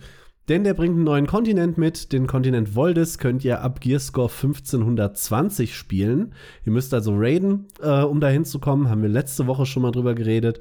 Das kann man so und so finden. Dann habt ihr allerdings eine Woche Zeit, diesen Kontinent durchzuspielen, bevor dann der dazugehörige Raid auch ins Spiel kommt. Das ist ganz nett, dann muss man sich nicht durch die Story hetzen, äh, um da irgendwie hinterherzukommen. Die Story muss man nämlich abgeschlossen haben, um den neuen Raid zu spielen. Jetzt sind allerdings auch schon die Patch Notes da. Wir wissen also ein bisschen mehr als letzte Woche. Interessant dabei ist, dass es nicht nur äh, einen neuen Guardian Raid gibt, der war schon bekannt. Es gibt auch einen neuen Chaos Dungeon, ein neues Chaos Portal und einen neuen World Boss. Allesamt mit dem Gearscore 1610, was absurd hoch ist, wie ich finde, aber das sei mal dahingestellt. Es gibt natürlich auch wieder einen Abenteuerfoliant, den ihr füllen könnt. Es gibt 27 neue Erfolge, davon sieben mit einem neuen Titel und 13 neue Kartensets. Also mehr Kartensets kamen tatsächlich mit noch keinem äh, Update ins Spiel. Mal gucken, ob sich ja, da was an der Meta shiftet, äh, ob da irgendwas richtig krasses dabei ist. Außerdem startet die PvP Season 4. Da gibt es wieder schöne Belohnungen, was den meisten wohl egal sein sollte. PvP in dem Spiel ist leider Gottes ziemlich ausgestorben. Es beginnt außerdem das Weihnachtsevent. Das funktioniert dieses Mal ein bisschen anders als letztes Mal oder als alle anderen Events. Es hält nämlich nicht nur einen Monat, sondern es wird zwei Monate lang andauern bis im Februar. Dazu kommt eine neue Insel äh, ins Spiel, wo ihr einmal am Tag, genau genommen alle zwei Stunden, irgendwelche festiven Aktivitäten tätigen könnt. Euch quasi mit Schneemännern prügeln und letztes Jahr musstet ihr, glaube ich, Santa Claus hauen. Irgendwie sowas in die Richtung. Und okay. das Event selber und die Insel bleibt bestehen. Allerdings wird sich im Januar noch mal ändern, was ihr da machen könnt. Also gleiches Event, aber im Januar dann noch mal mit anderen Activities. Das ist ganz nett. Es kommt äh, früher als angenommen der neue Arc Pass, auch der wieder eigentlich, wie wir es schon kennen, in einer Free-Version, in einer Premium-Version für 30 Euro und in einer Super Premium-Version für 50 Euro. Die Super Premium-Version hat dabei nur noch äh, ein paar Skins dabei und ein Mount. Das Mount allerdings dieses Mal nicht exklusiv, das war vorher schon im Spiel erhältlich. Also eigentlich nur ein Skin, müsst ihr dann selber wissen, ob sich das für euch lohnt. Es kommt damit noch ein allgemeines Update, was allerdings ziemlich geil ist. Und zwar gab es ja immer diese eine äh, Fähigkeit, eure Ultimate quasi der Awakening Skill, für den ihr Chaos Shards kaufen musstet, um den zu benutzen. Der hat mit jedem Use einen Chaos Shard gebraucht. Das wird komplett entfernt. Chaos Shards gibt es nicht mehr. Ihr könnt den Skill so oft benutzen, wie ihr wollt. Alle bisher gekauften Chaos Shards werden äh, ersetzt und das Silber wird euch automatisch wieder gut, äh, gut geschrieben. Weniger gut angekommen ist da hingegen ein kleiner Ausrutscher, den sich ein Mitarbeiter des Community-Teams von Amazon geleistet hat. Da gab es nämlich auf dem offiziellen Server einen Spieler, der sich, ähm, ich sag mal nicht mehr als kritisch geäußert hat. Zusammenfassend hat der gesagt, ey Leute, ich höre auf mit Lost Ark. Ich hatte echt lange Zeit mit dem Spiel verbracht und hatte richtig viel Spaß. Das waren so die ersten zwei Absätze. Und dann führt er aus, warum er aufhört. Und das liegt darin, weil er nicht mehr so viel Geld in das Spiel ballern will. Im Sinne davon, und das schreibt er wörtlich, dass er viel zu viel AMT betrieben hat, also Real Money Trading. Er hat Geld, äh, er hat mit echtem Geld Gold von Bots gekauft, was schlichtweg verboten ist und eines der größten wirtschaftlichen Probleme in Lost Ark ist. Also jeder hasst das eigentlich. Und er schreibt, ja, ich habe viel zu viel RMT gemacht und um jetzt weiterzukommen, müsste ich eigentlich noch mehr RMT machen, weil ich habe einfach nicht das Glück, was meine Guildmates haben, weil die RMTen halt alle so krass und er kommt da einfach nicht hinterher und will auch nicht so krass RMTen wie seine ganze Gilde, um da jetzt auch hinterherzukommen. Und äh, deswegen hört er auf. Also erstmal so ein Statement, wo einem die Kraft aus dem Gesicht fällt. Und dann. Das ist schon, das ist schon an sich schwieriges richtig, Thema. Ne? Richtig krass, wo du dir eigentlich denkst, warum sind die noch da? Warum wurden die nicht schon alle gebannt? So, so, das kann ja wohl Ja. nicht wahr sein. Und dann kommt ein Amazon Community Guy und hat wohl leider, leider Gottes, nur die ersten zwei Zeilen dieser Nachricht überflogen und schreibt, hey, schade, dass du gehst. Es freut uns, dass du Spaß in Lost Ark hattest. Wenn du irgendwann mal zurückkommst, komm jederzeit vorbei. Manchmal tut eine Auszeit ganz gut. Nicht vergessen, wir sind immer für dich da. Ja, das klingt, äh, also im Kontext von dem, was du gerade gesagt hast, äh, ziemlich scheiße. Ja, die erste Antwort äh, war natürlich, the sky is openly RMTing and you saying you miss him, are you fucking crazy? Und genauso äh, ging das Ganze dann auch weiter. Der Discord ist ziemlich eskaliert. Äh, das Ganze wurde dann natürlich sehr schnell gescreenshottet und auf Reddit gepackt, wo das Ganze natürlich noch weiter eskaliert ist. Alle schreien, das kann ja wohl nicht wahr sein es ist niemand wirklich sauer auf den Community-Typ an sich. Ich meine, es ist relativ offensichtlich, dass der arme Mann einfach nur die ersten drei Zeilen überflogen hat, weil er wahrscheinlich 100 solcher Nachrichten am Tag beantwortet. Aber mein Es Gott. klingt auch sehr nach einer Standardantwort, Ja, ne? mein Gott, Ja. was ein übler Fehler. Und natürlich sind jetzt alle Leute richtig sauer, nicht auf den einen Typ, sondern dass Amazon es scheinbar nicht hinkriegt, solche Leute, die wirklich, wie er schreibt, über Monate lang RMT betreiben, endlich mal wegzubannen. Oh, ist viel Drama heute im Podcast. Da, da gab es auf jeden Fall richtig Drama. Das Ganze ist auch noch nicht über die Bühne. Ähm, wenn ich es richtig mitgekriegt habe, hat der Typ, äh, der Amazon-Guy, zwar nichts mehr dazu gesagt, hat seine ursprüngliche Antwort an den User allerdings gelöscht. Ähm, ja, mal gucken, ob da noch ein Statement kommt oder ob sie jetzt einfach warten, bis sich die Nummer wieder beruhigt. Das ist jetzt auch schon ein paar Tage her, Das ne? ist äh, ein paar Tage her. Fast letzte, letzte Woche war das, glaube ich. Ja, du hast mir am 8.12. geschrieben, Ja. was da passiert ist. Da musste ich schon sehr lachen, ja. Übel. Ich denke mal, da kommt kein Statement mehr. Ich- das, ist, das ist durch. Ich befürchte nicht, nein. Du hast nichts zu Guild Wars 2 gefunden. Lese ich das richtig aus unserem Dokument? Das liest du richtig, darum hüpfe ich schon mal rüber zu ESO, um auch mal wieder was zu erzählen. Und zwar gibt es zwei kleine News bei ESO. Äh, News Nummer eins: das unendliche Dungeon in ESO, das mit dem vierten Quartalspatch erschienen ist, bekommt einen neuen Namen. Im Englischen hieß es bisher Endless Archive, also endloses Archiv, und es wird umbenannt zu Infinitive äh, Archive. Ja. Ja, herzlichen Glückwunsch. Einen wirklichen Grund, warum das passiert, gibt's nicht. Sie sagen, äh, mit dem Patch am 18. Dezember wird das halt schon in-game geändert. Äh, in den Texten und allem, was man halt so rund um das Spiel findet. Also äh, in irgendwelchen Blogposts und so weiter. Die äh, Voice-Over-Changes werden aber erst in der Zukunft hinzugefügt. Das heißt, die NPCs sprechen weiterhin vom Endless Archive oder vom endlosen Archiv. Im Deutschen findet übrigens auch keine Namensänderung statt.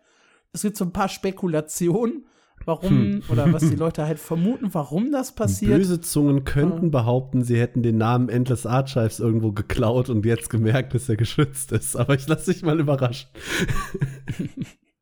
Das äh, könnte passieren. Äh, ein paar andere äh, sagen, äh, es ist nicht Endless, äh, no, äh, noch weniger ist es Infinite. Das heißt, man müsste es eigentlich nur so halb endloses oder skalierendes Archiv nennen. Finde ich auch eine sehr gute Idee. Welcome to the Scaling. Archives.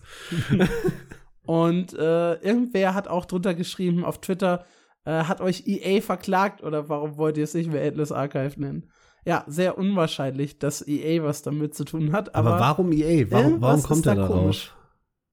Endless Achso, oh Archive. Gott, ja. EA. Mhm. Ich dachte Ja, gerade, ja. vielleicht hat EA ein Spiel, das so heißt. Ich habe zu, zu weit gedacht. Also eine wirkliche Erklärung dafür, warum das so ist. Keine Ahnung. Tja, schade. Ansonsten gab es einen kleinen Blogpost.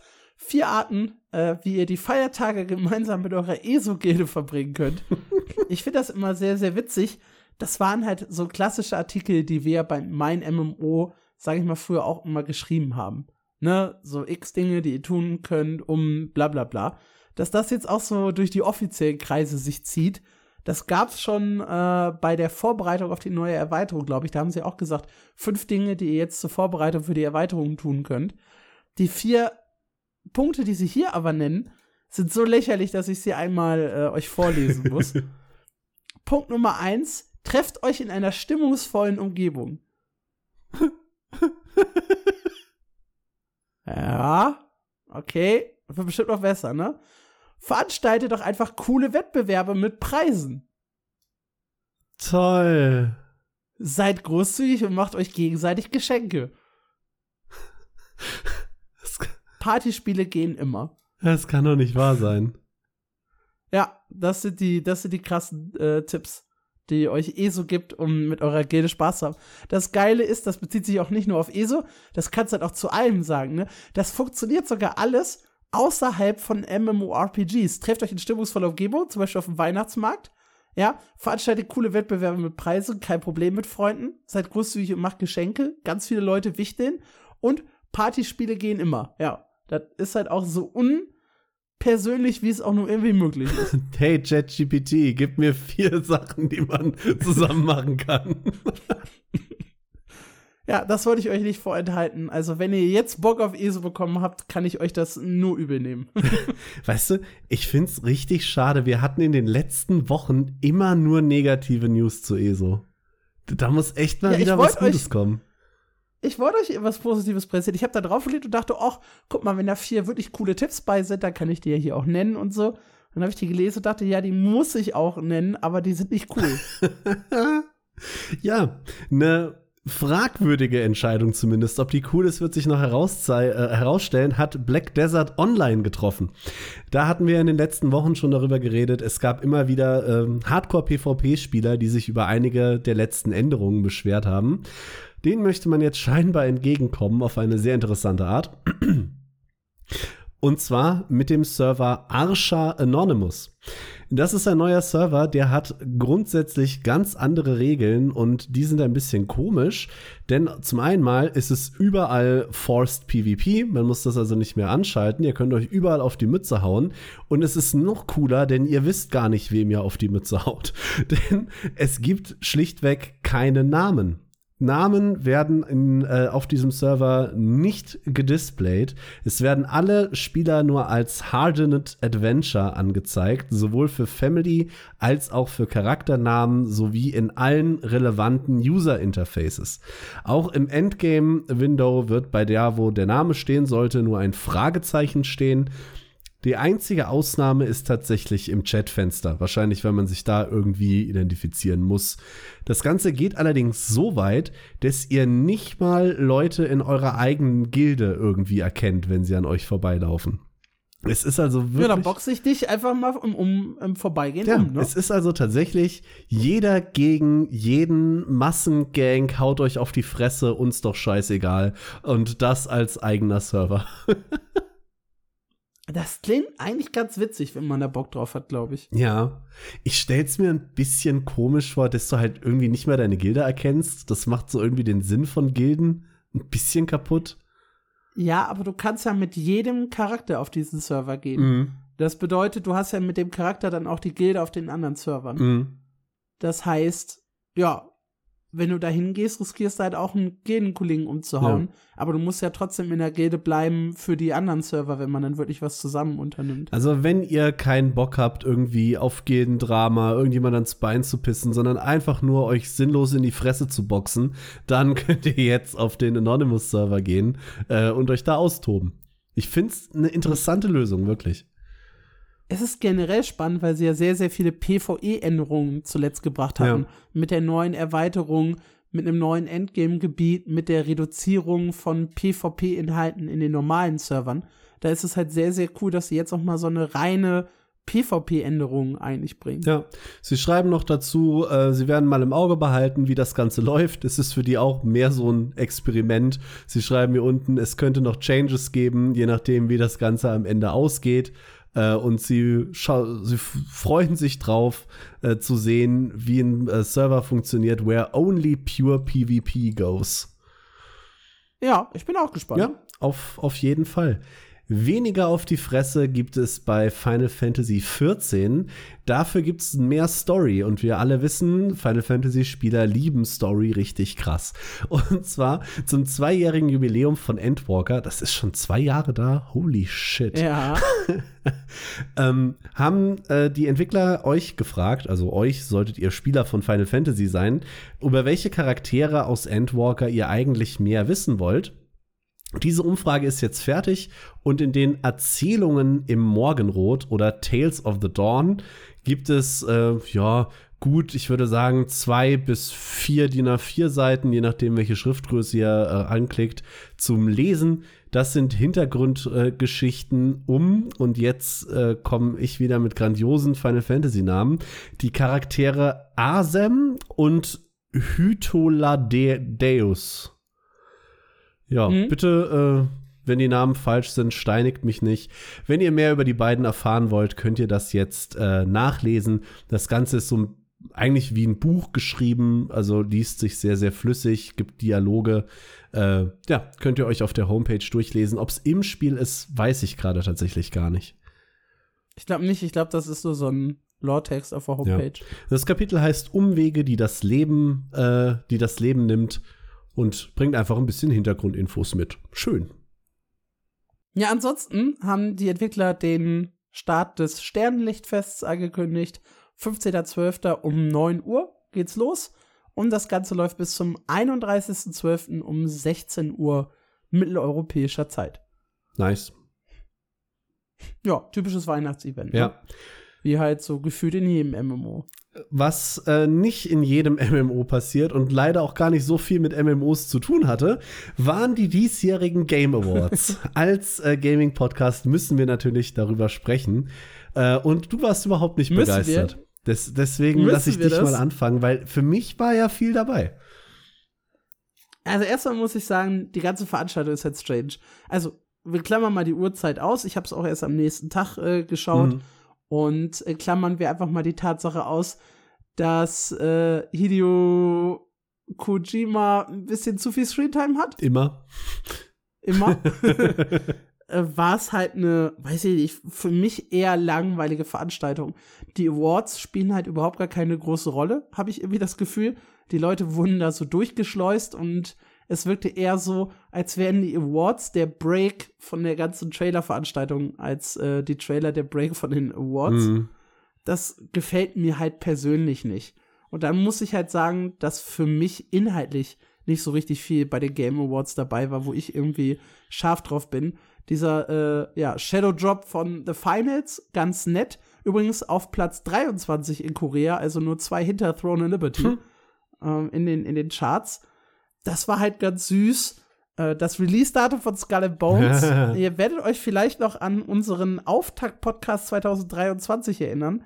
Ähm, da haben wir nämlich auch über Skull and Bones gesprochen, weil ich fand das immer ein Spiel, das mich wirklich anlächelt. Ich mag Piraten, ich mochte äh, Assassin's Creed 4 und ich dachte, das wird schon voll mein Game. Mhm. Inzwischen bin ich da sehr skeptisch, aber ich habe immer jetzt eine Nachricht, die mich sehr, sehr glücklich macht äh, Skull and Bones kann nicht schlechter werden als The Day Before. das heißt, es wird nicht das schlechteste Spiel oder das schlechteste Release der letzten zwölf Monate. Das ist absolut unmöglich. Kann's allein Und, schon ja. nicht, weil Ubisoft dran steht. Also sowas wie The Day Before kann sich Ubisoft beim besten Willen nicht erlauben. Oh, das habe ich auch bei ganz vielen anderen. Ja, bei Warcraft 3 äh, Remastered zum Beispiel, aber da müssen wir eh nicht drüber ja. reden. Ja, 16. Februar erscheint Skull Bones. Vielleicht. Ich werde reinspielen. Es ist das, was siebte oder achte Release-Date des Spiels. Ja, ja ich, ich, ich werde auf jeden Fall reinspielen, wenn es da ist. Eines der wenigen Spiele, auf die ich mich echt freue. Auch wenn es inzwischen überhaupt nichts mehr mit dem Spiel zu tun hat, das ich anfangs so geil fand. Ja. Aber hey, ja, das war so mein persönliches Highlight von den Game Awards. Äh, persönlich enttäuscht hat mich Amazon ich war fest der Überzeugung, dass äh, Amazon, nachdem sie letztes Jahr das Publishing von Blue Protocol angekündigt haben, dieses Jahr auch ein Release-Date droppen bei den Game Awards. Mhm. Das war nicht der Fall. Generell haben die einfach gar nichts gemacht. Generell haben die MMORPGs einfach gar nichts gemacht. Also es ist nichts, was für den Podcast wirklich relevant war, bei dem Event passiert. Ja, also das Event an sich muss man, glaube ich, an mehreren Stellen einfach mal kritisieren. Unterirdisch fand ich die Nummer mit, mit Baldur's Gate 3, die den Game of the Year Award angenommen haben und er hält da seine Rede äh, mehr oder weniger äh, zu Ehren von einem verstorbenen Entwickler äh, und äh, dann kam ja im Nachhinein auf Twitter raus, weil jemand Fotos auf der Veranstaltung gemacht hatte, dass er dann quasi mitten in seiner Rede so ein äh, Prompt bekommen hat mit Wrap it up, hier deine Zeit ist vorbei, mach, dass du wegkommst, die nächsten Trailer. Ja, ja. Ey, un unter aller Sau. Also das fand ich, äh, fand ich wirklich, wirklich grenzwertig. Was ich zu Skull and Bones noch sagen wollte, ärgert mich total, dass sie dieses Game total geflippt haben. Weil als sie das damals angekündigt haben, ich glaube, das war 2017, da bin ich mir gar nicht ganz sicher, auf jeden Fall ist schon eine Weile her.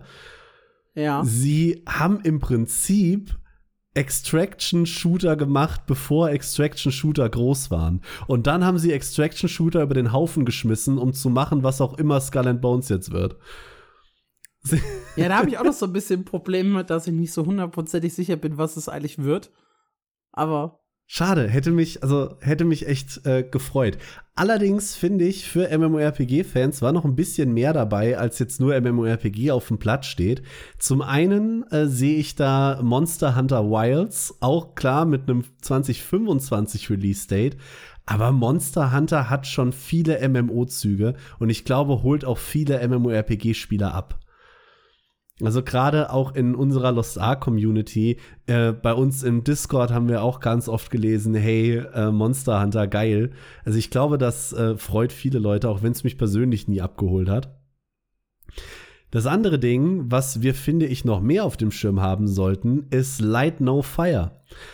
Das ist das neue Ding von oh. den äh, No Man's Sky Entwicklern. Dieses Mal in einer Fantasy-Mittelalter, auch wieder gigantischen Open World.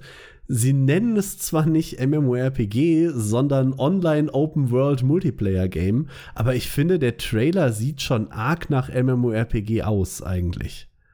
Ja, weiß ich nicht. Ich, ich denke, Light No Fire sollten wir auf dem Schirm haben. Das könnte cool werden, vor allem nach all dem, äh, was sie bei No Man's Sky im Nachhinein doch noch gerissen haben. Das war am Anfang ja auch ja, aber auch der Multiplayer von No Man's Sky war jetzt nicht so super krass geil. No Man's Sky war aber auch nie als Multiplayer angekündigt. Sie haben das nachher noch dazu gebuttert, weil die Leute das alle haben wollten. Genau, aber deswegen glaube ich, dass die nicht unbedingt prädestiniert dafür sind, Multiplayer-Game zu machen. Hm, Möglich. Ich freue mich äh, allerdings tatsächlich trotzdem drauf. Persönlich freue ich mich auch auf das äh, Remake von Brothers A Tale of Two Sons. Das fand ich ein sehr, sehr schönes Spiel.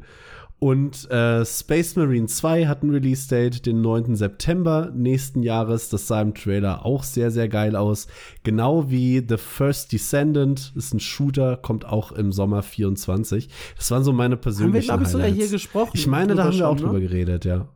Ja, als MMO-Shooter. Und natürlich der Shadow Drop von The Finals. Damit hatte ich in der Beta wirklich, wirklich viel Spaß. Ich habe es mir schon runtergeladen, ich kam noch nicht dazu, es anzuschmeißen. Aber The Finals macht in einem Dreierteam, wenn ihr zwei Freunde gerade zur Hand habt, wirklich viel Spaß. Ja, was waren eure Highlights bei den Game Awards? Schreibt's auch gerne wieder Discord, E-Mail, Social Media. Oder ihr könnt sogar, wenn ihr Spotify am Handy benutzt, äh, bei den QAs unter der Folge einfach eine Antwort schreiben. Da schaue ich jetzt nämlich immer mit drauf was die Leute so schreiben. Das heißt, wenn ihr direkt über Spotify kommentieren möchtet, könnt ihr das auch. Auch gerne die Frage der Woche. Das ist alles möglich mit nice. uns. Nice. Na, dann erzähl mir doch mal, mein lieber Alex, was spielst denn du so? Ja, die Woche war super, super hart für mich. Die erste so richtige, richtige Arbeitswoche im neuen Job als PR-Consultant. Äh, dementsprechend bin ich echt kaum dazu gekommen, irgendwas zu spielen. Mein Tagesziel war es, eine Runde TFT zu machen. Das habe ich äh, eigentlich immer geschafft. Und ich habe ganz kurz New World äh, in den Patch heute reingespielt, äh, der jetzt da ist, der am, das habe ich übrigens auch gar nicht erwähnt, 12. Dezember erschienen ist. oder war es schon am 11.? Ich weiß es gar nicht, aber ich habe auf jeden Fall heute ganz kurz reingespielt vor dem Podcast. Aber ja, ist halt nicht dieser Riesen-Patch gewesen. Ich habe ein bisschen Dailies gemacht, ein bisschen äh, Season gespielt und ja, das, das war's von meiner Seite schon. Das ist erstaunlich wenig. Ja, ich, also neuer Job plus Weihnachtszeit, wo wir echt jedes Wochenende was zu tun Mhm. haben, ist echt nicht so eine Gaming-Zeit gerade für mich. Das kommt dann wieder so ein bisschen zwischen den Feiertagen und äh, wenn dann auch der Weihnachtsstress wieder vorbei ist. Wir feiern ja auch einen äh, Heiligabend, erster Weihnachtstag, zweiter Weihnachtstag, dritter Weihnachtstag. Das hat sich hier so durchgesetzt. Dritter Weihnachtstag? Dementsprechend. Ja, ja, wir haben auch einen dritten Ja, schön. Das ist wichtig. Ja, ich habe mich ein bisschen in Lost Ark rumgetrieben. Ich habe tatsächlich endlich Light of Salvation fertig. Es hat 3200 Stunden gedauert und heute vor dem Podcast, ungefähr eine halbe Stunde vor der Aufnahme, ist die letzte Karte gedroppt, die mir noch gefehlt hat. Das äh, für mich riesen, riesen Achievement. Davon abgesehen habe ich natürlich das beste MMORPG der Welt, Ica, äh, online gespielt. Und äh, ich habe noch eine ausgedehnte Runde äh, Civilization 5 gespielt. Nach dem Civ Day bleibe ich irgendwie immer noch so ein bisschen an Civ hängen. Es macht einfach Spaß. Ich Idiot. Ich habe natürlich am äh, Freitag und Samstag The Wagadu Chronicles gespielt. Ich habe es hier nicht aufgeschrieben im Dokument und deshalb auch schon wieder komplett vergessen, weil das eigentlich Teil dieser Podcast-Folge werden sollte. Weil wir aber dann maßlos überzogen hätten, habe ich es auf nächste Woche geschoben und dann habe ich noch mal ein bisschen Zeit mehr reinzuspielen. Also es sind auch vier Stunden The Wagadu Chronicles dabei. Nice. Natürlich. Und schon ein geiler Teaser für nächste Woche. Geiler Teaser für nächste Woche, ja. Weil das wird, also, das, das habe ich so noch nicht erlebt. Oh, So viel kann ich schon mal sagen. ja, kommen wir zur Auflösung äh, der beliebten Frage der Woche der letzten Woche. Und da wollten wir von euch wissen, was ist der größte Erfolg, den ihr je in einem MMORPG errungen habt? Und da gibt es sehr, sehr unterschiedliche Antworten drauf. Äh, der liebe Jojo aka Eglis hat erstmal schön das Video verlinkt, bei dem ich mich vor ihm hinknien musste, weil er den Gott Untersterblichen in Guild Wars 1 von mir gemacht hat. da vielleicht kurz zur Erklärung. Der Gott Untersterblichen ist ein Titel dafür, dass man möglichst viele Titel gesammelt hat. Und die Titel in Guild Wars 2, äh, Guild Wars 1 waren halt wirklich was wert, die man dafür brauchte. Und äh, da den Gott Untersterblichen zu machen, ist relativ anspruchsvoll. Da gibt's eine kuriose Geschichte bei mir, denn ich habe 29 von 30 Titeln quasi ready. Ich hoffe, das waren die richtigen Zahlen, aber ich meine, also mir fehlt nur noch ein Titel für den Gott Untersterblichen. Und den habe ich lustigerweise auf einem anderen Charakter gemacht Oh nein. weil ich, äh, also das ist der, ich kann ihn theoretisch noch mal wiederholen auf meinem Hauptcharakter. Das ist nicht das Problem. Es gibt auch mehr als 30 Titel, die man machen kann. Aber das ist halt der legendäre Überlebende. Dafür muss man eine 1,337 Millionen Erfahrungspunkte sammeln, ohne zu sterben. Und den habe ich damals auf meinem Paragon gemacht, weil ich erstens dachte, das sieht ziemlich cool aus auf dem Paragon, so ein unsterblicher Typ zu sein.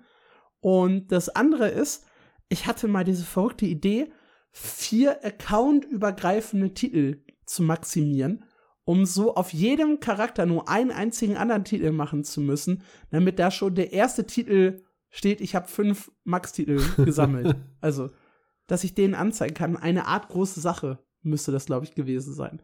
Und den wollte ich auf jedem Charakter haben. Da habe ich mir gedacht, ich konzentriere mich darauf, accountübergreifende Titel zu grinden, damit die halt auf jedem meiner Charaktere dann für den Gott Untersterblichen quasi zählen. So, und damit habe ich angefangen, habe dann irgendwann mit Guild Wars 1 aufgehört und war da nicht mehr so hinterher. Und dann kam Jojo, der halt äh, Guild Wars 2 gespielt hat und wir haben ja zusammen bei Guild News gearbeitet und immer meinte er zu mir, weißt du was, ich schaffe den Gott Untersterblichen noch vor dir. Und habe ich gesagt, vergiss es. Und habe dann auch angefangen, äh, Guild Wars 1 wieder zu streamen auf Guild News. Und habe gesagt, das schaffst du nicht. Und habe dann aber schnell wieder mit Guild Wars 1 streamen aufgehört, zeitlich bedingt. Habe dann den Job bei Mein MMO 2018 angenommen. Da war das sowieso raus für mich. Und dann, ich glaube 2021, drei Jahre später, hat dann Jojo äh, den Gott Untersterblichen mir unter die Nase gerieben. Und Wettschulden sind Ehrenschulden. Da gibt's da dieses legendäre Video, wo ich vor ihm knie. Und das ist halt äh, sein größter Erfolg, den er je äh, errungen hat in einem MMORPG. Und ich verstehe es. Ich äh, würde mir das auch unter die Nase reiben, wenn es an oder ihm das unter die Nase reiben, wenn es andersrum wäre. Ansonsten ist er stolz auf seine ArenaNet-Partnerschaft, also mit den Entwicklern von Guild Wars 2, mit seiner eigenen Webseite Loreline. Auch dazu sei gratuliert. Äh, Lena Lavko sagt das auch mit der äh, Partnerschaft. Und ansonsten, dass ich mich überhaupt getraut habe, jemals raiden zu gehen und dann sogar so gut zu werden, alle CMs zu machen. und innerhalb von 2,5 Jahren insgesamt 42 legendäre Items gebaut zu haben. Respekt. Ja, Nina. doch. Respekt. 42 ist nicht ohne. Äh, Adventure Ape ist ganz Ja, Adventure Apes sowieso krassester Dude. ja, Also, hält sämtliche Speedrun-Rekorde aller Dungeons, First Max Level und World First mit der Gilde für äh, einige oder sogar alle Raids in Kingdom Under Fire 2. Ha hat aber Wow. auch kein anderer gespielt aus Adventure Ape. Badum. aber es ist unfassbar krass, sowas sagen zu können. Ja, Adventure Ape, überhaupt krasser Typ. Kann man einfach mal so sagen. Ja. Ja. Zapfelflex mit seinem äh, Guild Wars 2 Account und 520.617 äh, Gold Account Wert, Rang 675 im Leaderboard. Und wie lange spielt Zapfel schon nicht mehr Guild Wars 2? Seit dem Lost Ark Release. Also, Zapfel ist seit zwei Jahren nicht mehr in Guild Wars aktiv. Das heißt, er war bestimmt, als er aufgehört hat, in den Top 500, oder? ich glaube, er war sogar in den Top 300. Da bin ich mir aber gerade nicht ganz sicher. Ja, krasser Dude, Zapfel. Ja. Vor allem, weil er halt tatsächlich nur zwei Jahre gespielt hat. Das schreibt er auch noch mal dazu. Er hat diesen Kack-Account in zwei Jahren gespielt. Du bist der absolute Wahnsinn. äh, Kennard ist stolz auf Veteranen-Raids in ESO, äh, die er geschafft hat, äh, wo auch das Kämpfen mega cool war. Dann äh, Magma äh, ist stolz darauf, äh, im Endgame gelandet zu sein, und zwar von BDO, weil er sich da dann äh, irgendwie dazugehörig fühlte. Süß. Vance schreibt, äh, der, entweder der Clear vom ersten Ultimate Raid in Final Fantasy XIV oder das erste Mal Best in Slot Gear während eines aktiven Add-ons. Ist Best in Slot ist wahrscheinlich aus dem aktuellen Raid die beste, das beste Gear, ne? Ja. Ja. Herzlichen Glückwunsch auch, Ja. auch an dieser Stelle. Äh, Rodarion, größter Erfolg WoW Classic. Ähm, aufgrund des schlechten PCs und der schlechten Internetverbindung konnte ich zu WoW Vanilla-Zeiten nicht raiden. Als dann äh, WoW Classic rauskam, habe ich mir vorgenommen, Ragnaros zu besiegen. Da WoW Classic mit dem heutigen Wissen nicht so schwer war, hat unsere Gilde alle Phasen von Classic äh, geschafft, einschließlich Cthulhu, später in AQ40. Und ich bin mit der Zeit zum Klassenleiter und später sogar zum Healleiter im Raid aufgestiegen und durfte den Loot an meine Heiler verteilen. Das war echt toll und ich konnte noch meine Erfahrung von Vanilla nachholen. Martyrion schreibt äh, diverse Endboss-Kills äh, in den German Top 20. Äh, und wirklich im Kopf geblieben war Lei Shen aus Mist of Pandaria und da war mit seiner Gilde DE Top 10. Eine super Sache. Und auch da herzlichen Ja. Glückwunsch. Ähm, dann haben wir noch Shigos, das war meine Lieblingsantwort, da musste Meine ich sehr auch. schmunzeln. Mein größter Erfolg ist es, ein MMO nicht zu starten, wenn ich keine Lust darauf habe, äh, Dailies oder ähnliche zwingende Aufgaben zu Das machen. habe ich bis heute noch nicht geschafft. Ich ziehe meinen imaginären Hut. Dann hatten wir noch zwei äh, Zuschriften auf Twitter. Äh, Whisper schreibt, äh, mein persönliches Highlight war, als ich Durzan total zufällig bei Guild Wars 2 der Bastion des Waffenstillstands getroffen habe. Die Welt ist klein. Und äh, Sumatra. Sumatramo. Sumi.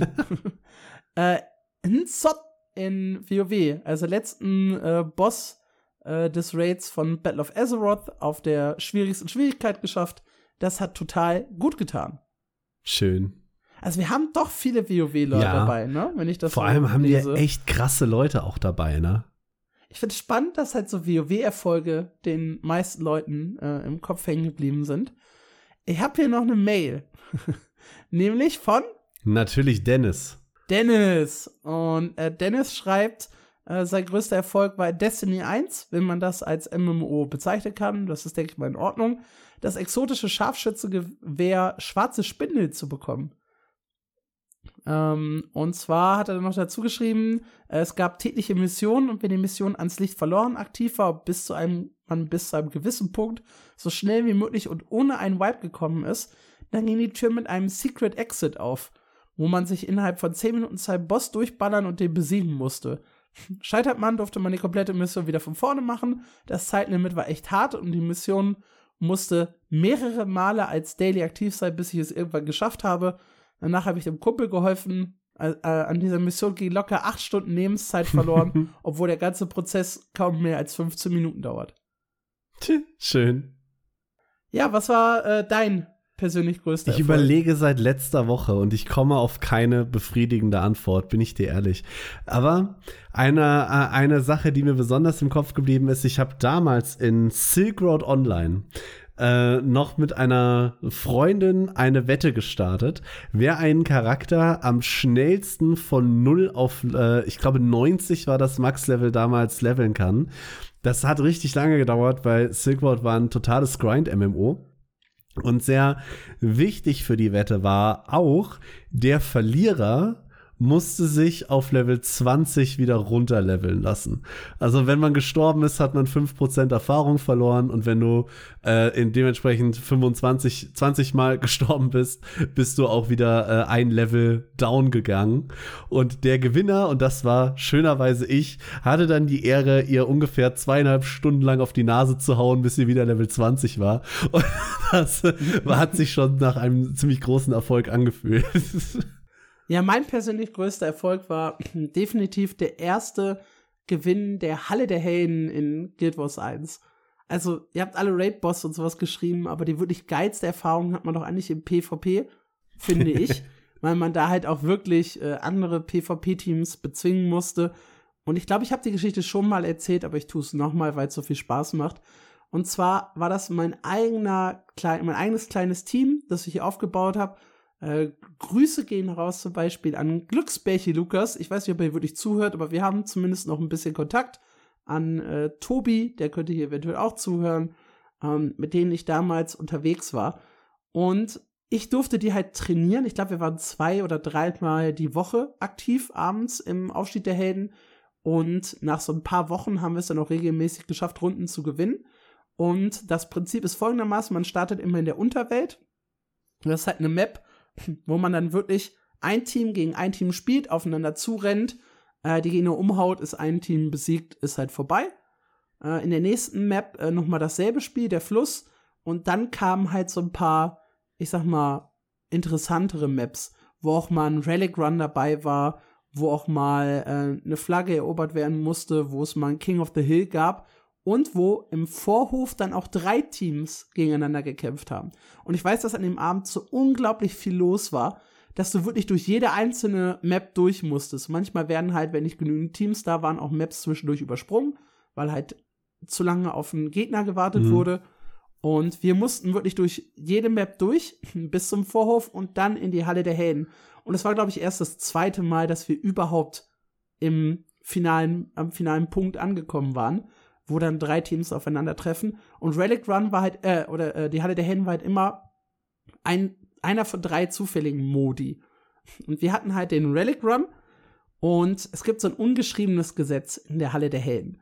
Die ersten, ich glaube, eine Runde gegen ein Match geht zehn Minuten und die ersten sieben Minuten macht keiner was. Da wird einfach die Reliquie immer gelaufen. Kein Team unternimmt was gegen die anderen, weil das Team, das halt als erstes einen Move macht, ist meistens das, was dann von beiden auf die Fresse bekommt. Und deshalb zögerst du halt so ein bisschen. Und so nach sieben Minuten kristallisiert sich halt schon ein Team heraus, das irgendwie schneller mit den Speedbuffs war oder vielleicht doch mal vorsichtig ein Team behindert hat, sodass die in den Punkten vorne liegen. Und in der Regel verbünden sich dann immer Team 2 und 3 gegen Team 1, solange bis das halt in der Versenkung, in die Versenkung gebombt wurde und dann mussten halt noch Team 2 und 3 gegeneinander kämpfen und Team 1 war so ein bisschen das Zünglein an der Waage, wer denn wirklich gewinnt oder nicht. Und ich war halt super unerfahren als Shotcaller und super zurückhaltend. Und wir haben uns dann nicht mal nach sieben Minuten in diesen Kampf äh, Erster gegen Zweiter eingemischt und uns auf die Seite des Zweiten gestellt, sondern wir sind einfach stumpf weiter die Reliquie gelaufen. und die beiden haben sich dann gegenseitig so ein bisschen behindert und wir liefen und wir liefen und wir liefen. Und ich so, macht nichts, macht einfach gar nichts, haltet euch einfach raus. Und wir standen da wirklich, weil die Reliquie müssen halt alle zum selben Punkt tragen, aus der eigenen Basis raus. Das heißt, alles trifft sich in dieser einen Mitte, wo, ja, der ganze Clash stattfindet. Und die beiden Teams sich am Behakeln und wie immer so, immer wenn einer die Reliquie abgegeben hat, haben wir kurz danach abgegeben. Und dann war es der finale Showdown, noch so 20, ich, ich, es waren noch so 20, 30 Sekunden Restzeit und du weißt, du schaffst noch eine Reliquie. Und bei Gleichstand gewinnt halt das Team, das als letztes die Reliquie abgegeben hat. Und ich sag halt, okay, wir stehen kurz davor, da hinten kommt eine Reliquie, dann hätten die einen Punkt mehr als wir.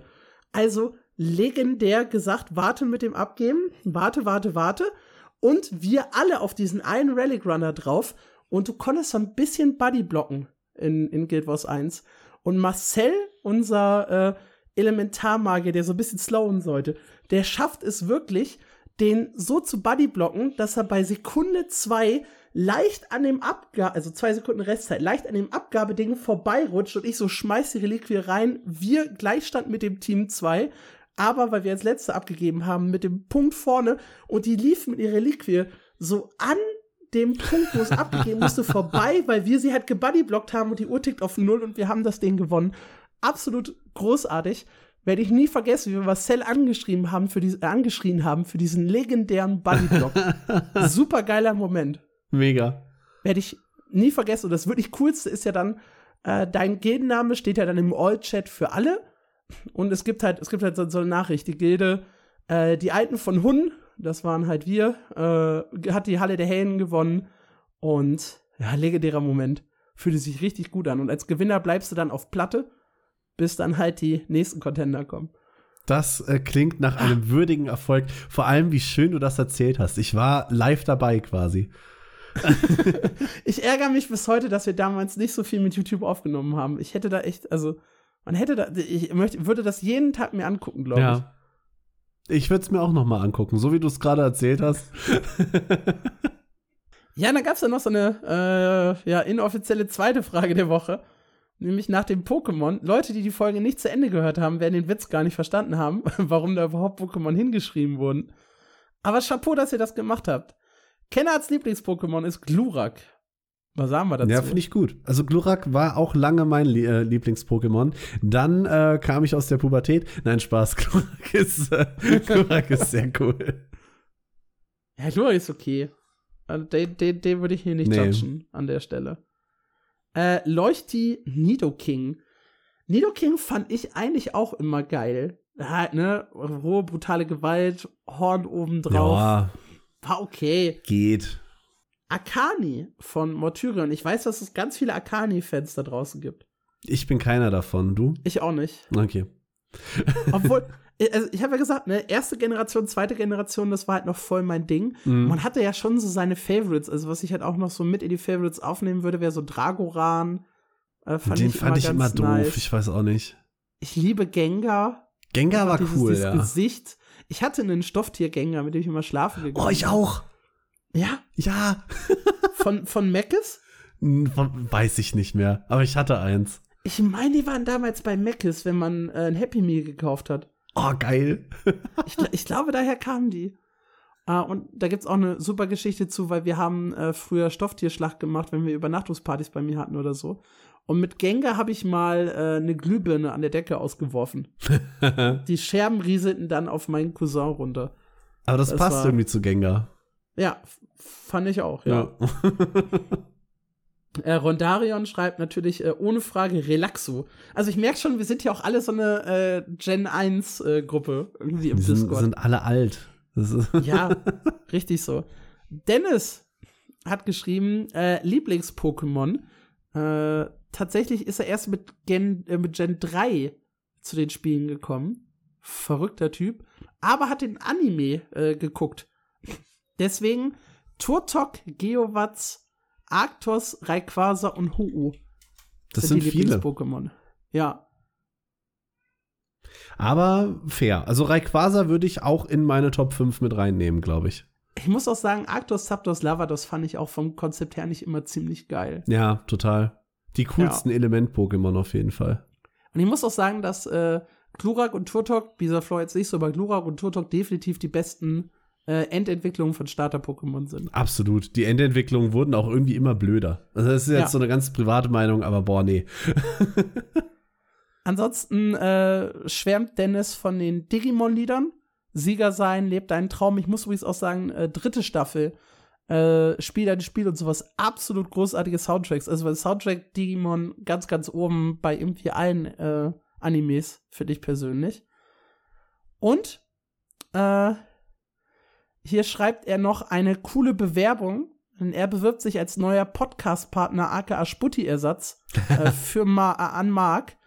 Äh, was er mitbringt, äh, kein Gott und der Sterbliche, genau wie Sputti. Liebe Grüße. ich liebe es, dass äh, Dennis jede Woche einen neuen Weg findet, dich damit aufzuziehen. Es ist großartig. Mir tut es auch ein bisschen weh, muss ich sagen. Manchmal weine ich mich in den Schlaf, Dennis. Ja, aber das hat ja nichts mit Dennis zu tun. ja, bleibt mir an dieser Stelle noch eine Sache zu sagen. Beantwortet gerne die neue Frage der Woche. Und wenn ihr uns richtig geil findet, äh, folgt uns auch gerne auf Patreon, würde ich sagen. Unterstützt uns auch gerne auf Patreon. Denn äh, wir haben immer noch den Traum davon, auch mal eine Podcast-Folge mehr zu produzieren. Denn wir haben auch Lust auf Specials. Dazu hat Dennis nämlich auch noch was geschrieben. Äh, er möchte nämlich, dass die verrücktesten Bugs äh, in den MMORPGs als Special gerne haben. Ich auch. Das klingt ebenso, super spaßig. Ebenso wie die verrücktesten Easter Eggs. Ah ja. Äh, die es gab. Äh, wenn ihr auch Bock auf so ein Special habt, dann äh, könnt ihr uns, wie gesagt, finanziell ein bisschen unterstützen. Mal 150 Euro gibt's äh, eine Folge extra äh, in dem jeweiligen Monat. Aktuell unterstützen uns äh, Jazul mit einer riesigen Summe. Vielen, vielen lieben Dank dafür. Ark, Lord Mortar, Sanjuro, Zenkor, Tank, Tom und neu dabei Leuchti. Yay. Vielen, Dank auch für deine Unterstützung. Und äh, ja, wenn ihr nicht direktes Geld über Patreon geben wollt, könnt ihr auch unsere Reflinks benutzen. Unter anderem für Amazon, für äh, Game Liebe. Da bekommt ihr sogar äh, Rabatt, wenn ihr unseren äh, Code eingebt. Der da lautet MMO-News 3%. Und äh, es gibt auch direkt einen Paperlink, wenn ihr den Paperlink benutzen möchtet. All das findet ihr auf unserer Webseite auch nochmal mmo-news.audio. Das ja. war's für diese Woche. Wir wünschen euch äh, einen schönen Tag gehabt zu haben oder noch zu haben. Danke nochmal an die lieben Patreon-Unterstützung auch von meiner Seite. Und wir hören uns nächste Woche. Ja, und ganz wichtig, es gibt auch eine Folge zwischen den Feiertagen, also nach Weihnachten. Da haben wir uns was ganz Schönes für euch rausgesucht. Freut euch drauf. Da könnt ihr unser, da könnt ihr eurer ganzen Familie den tollsten Podcast überhaupt zeigen. Das ist doch mal eine Gelegenheit extra für euch dann in den Feiertagen. Nächste Woche geht's aber erstmal normal weiter.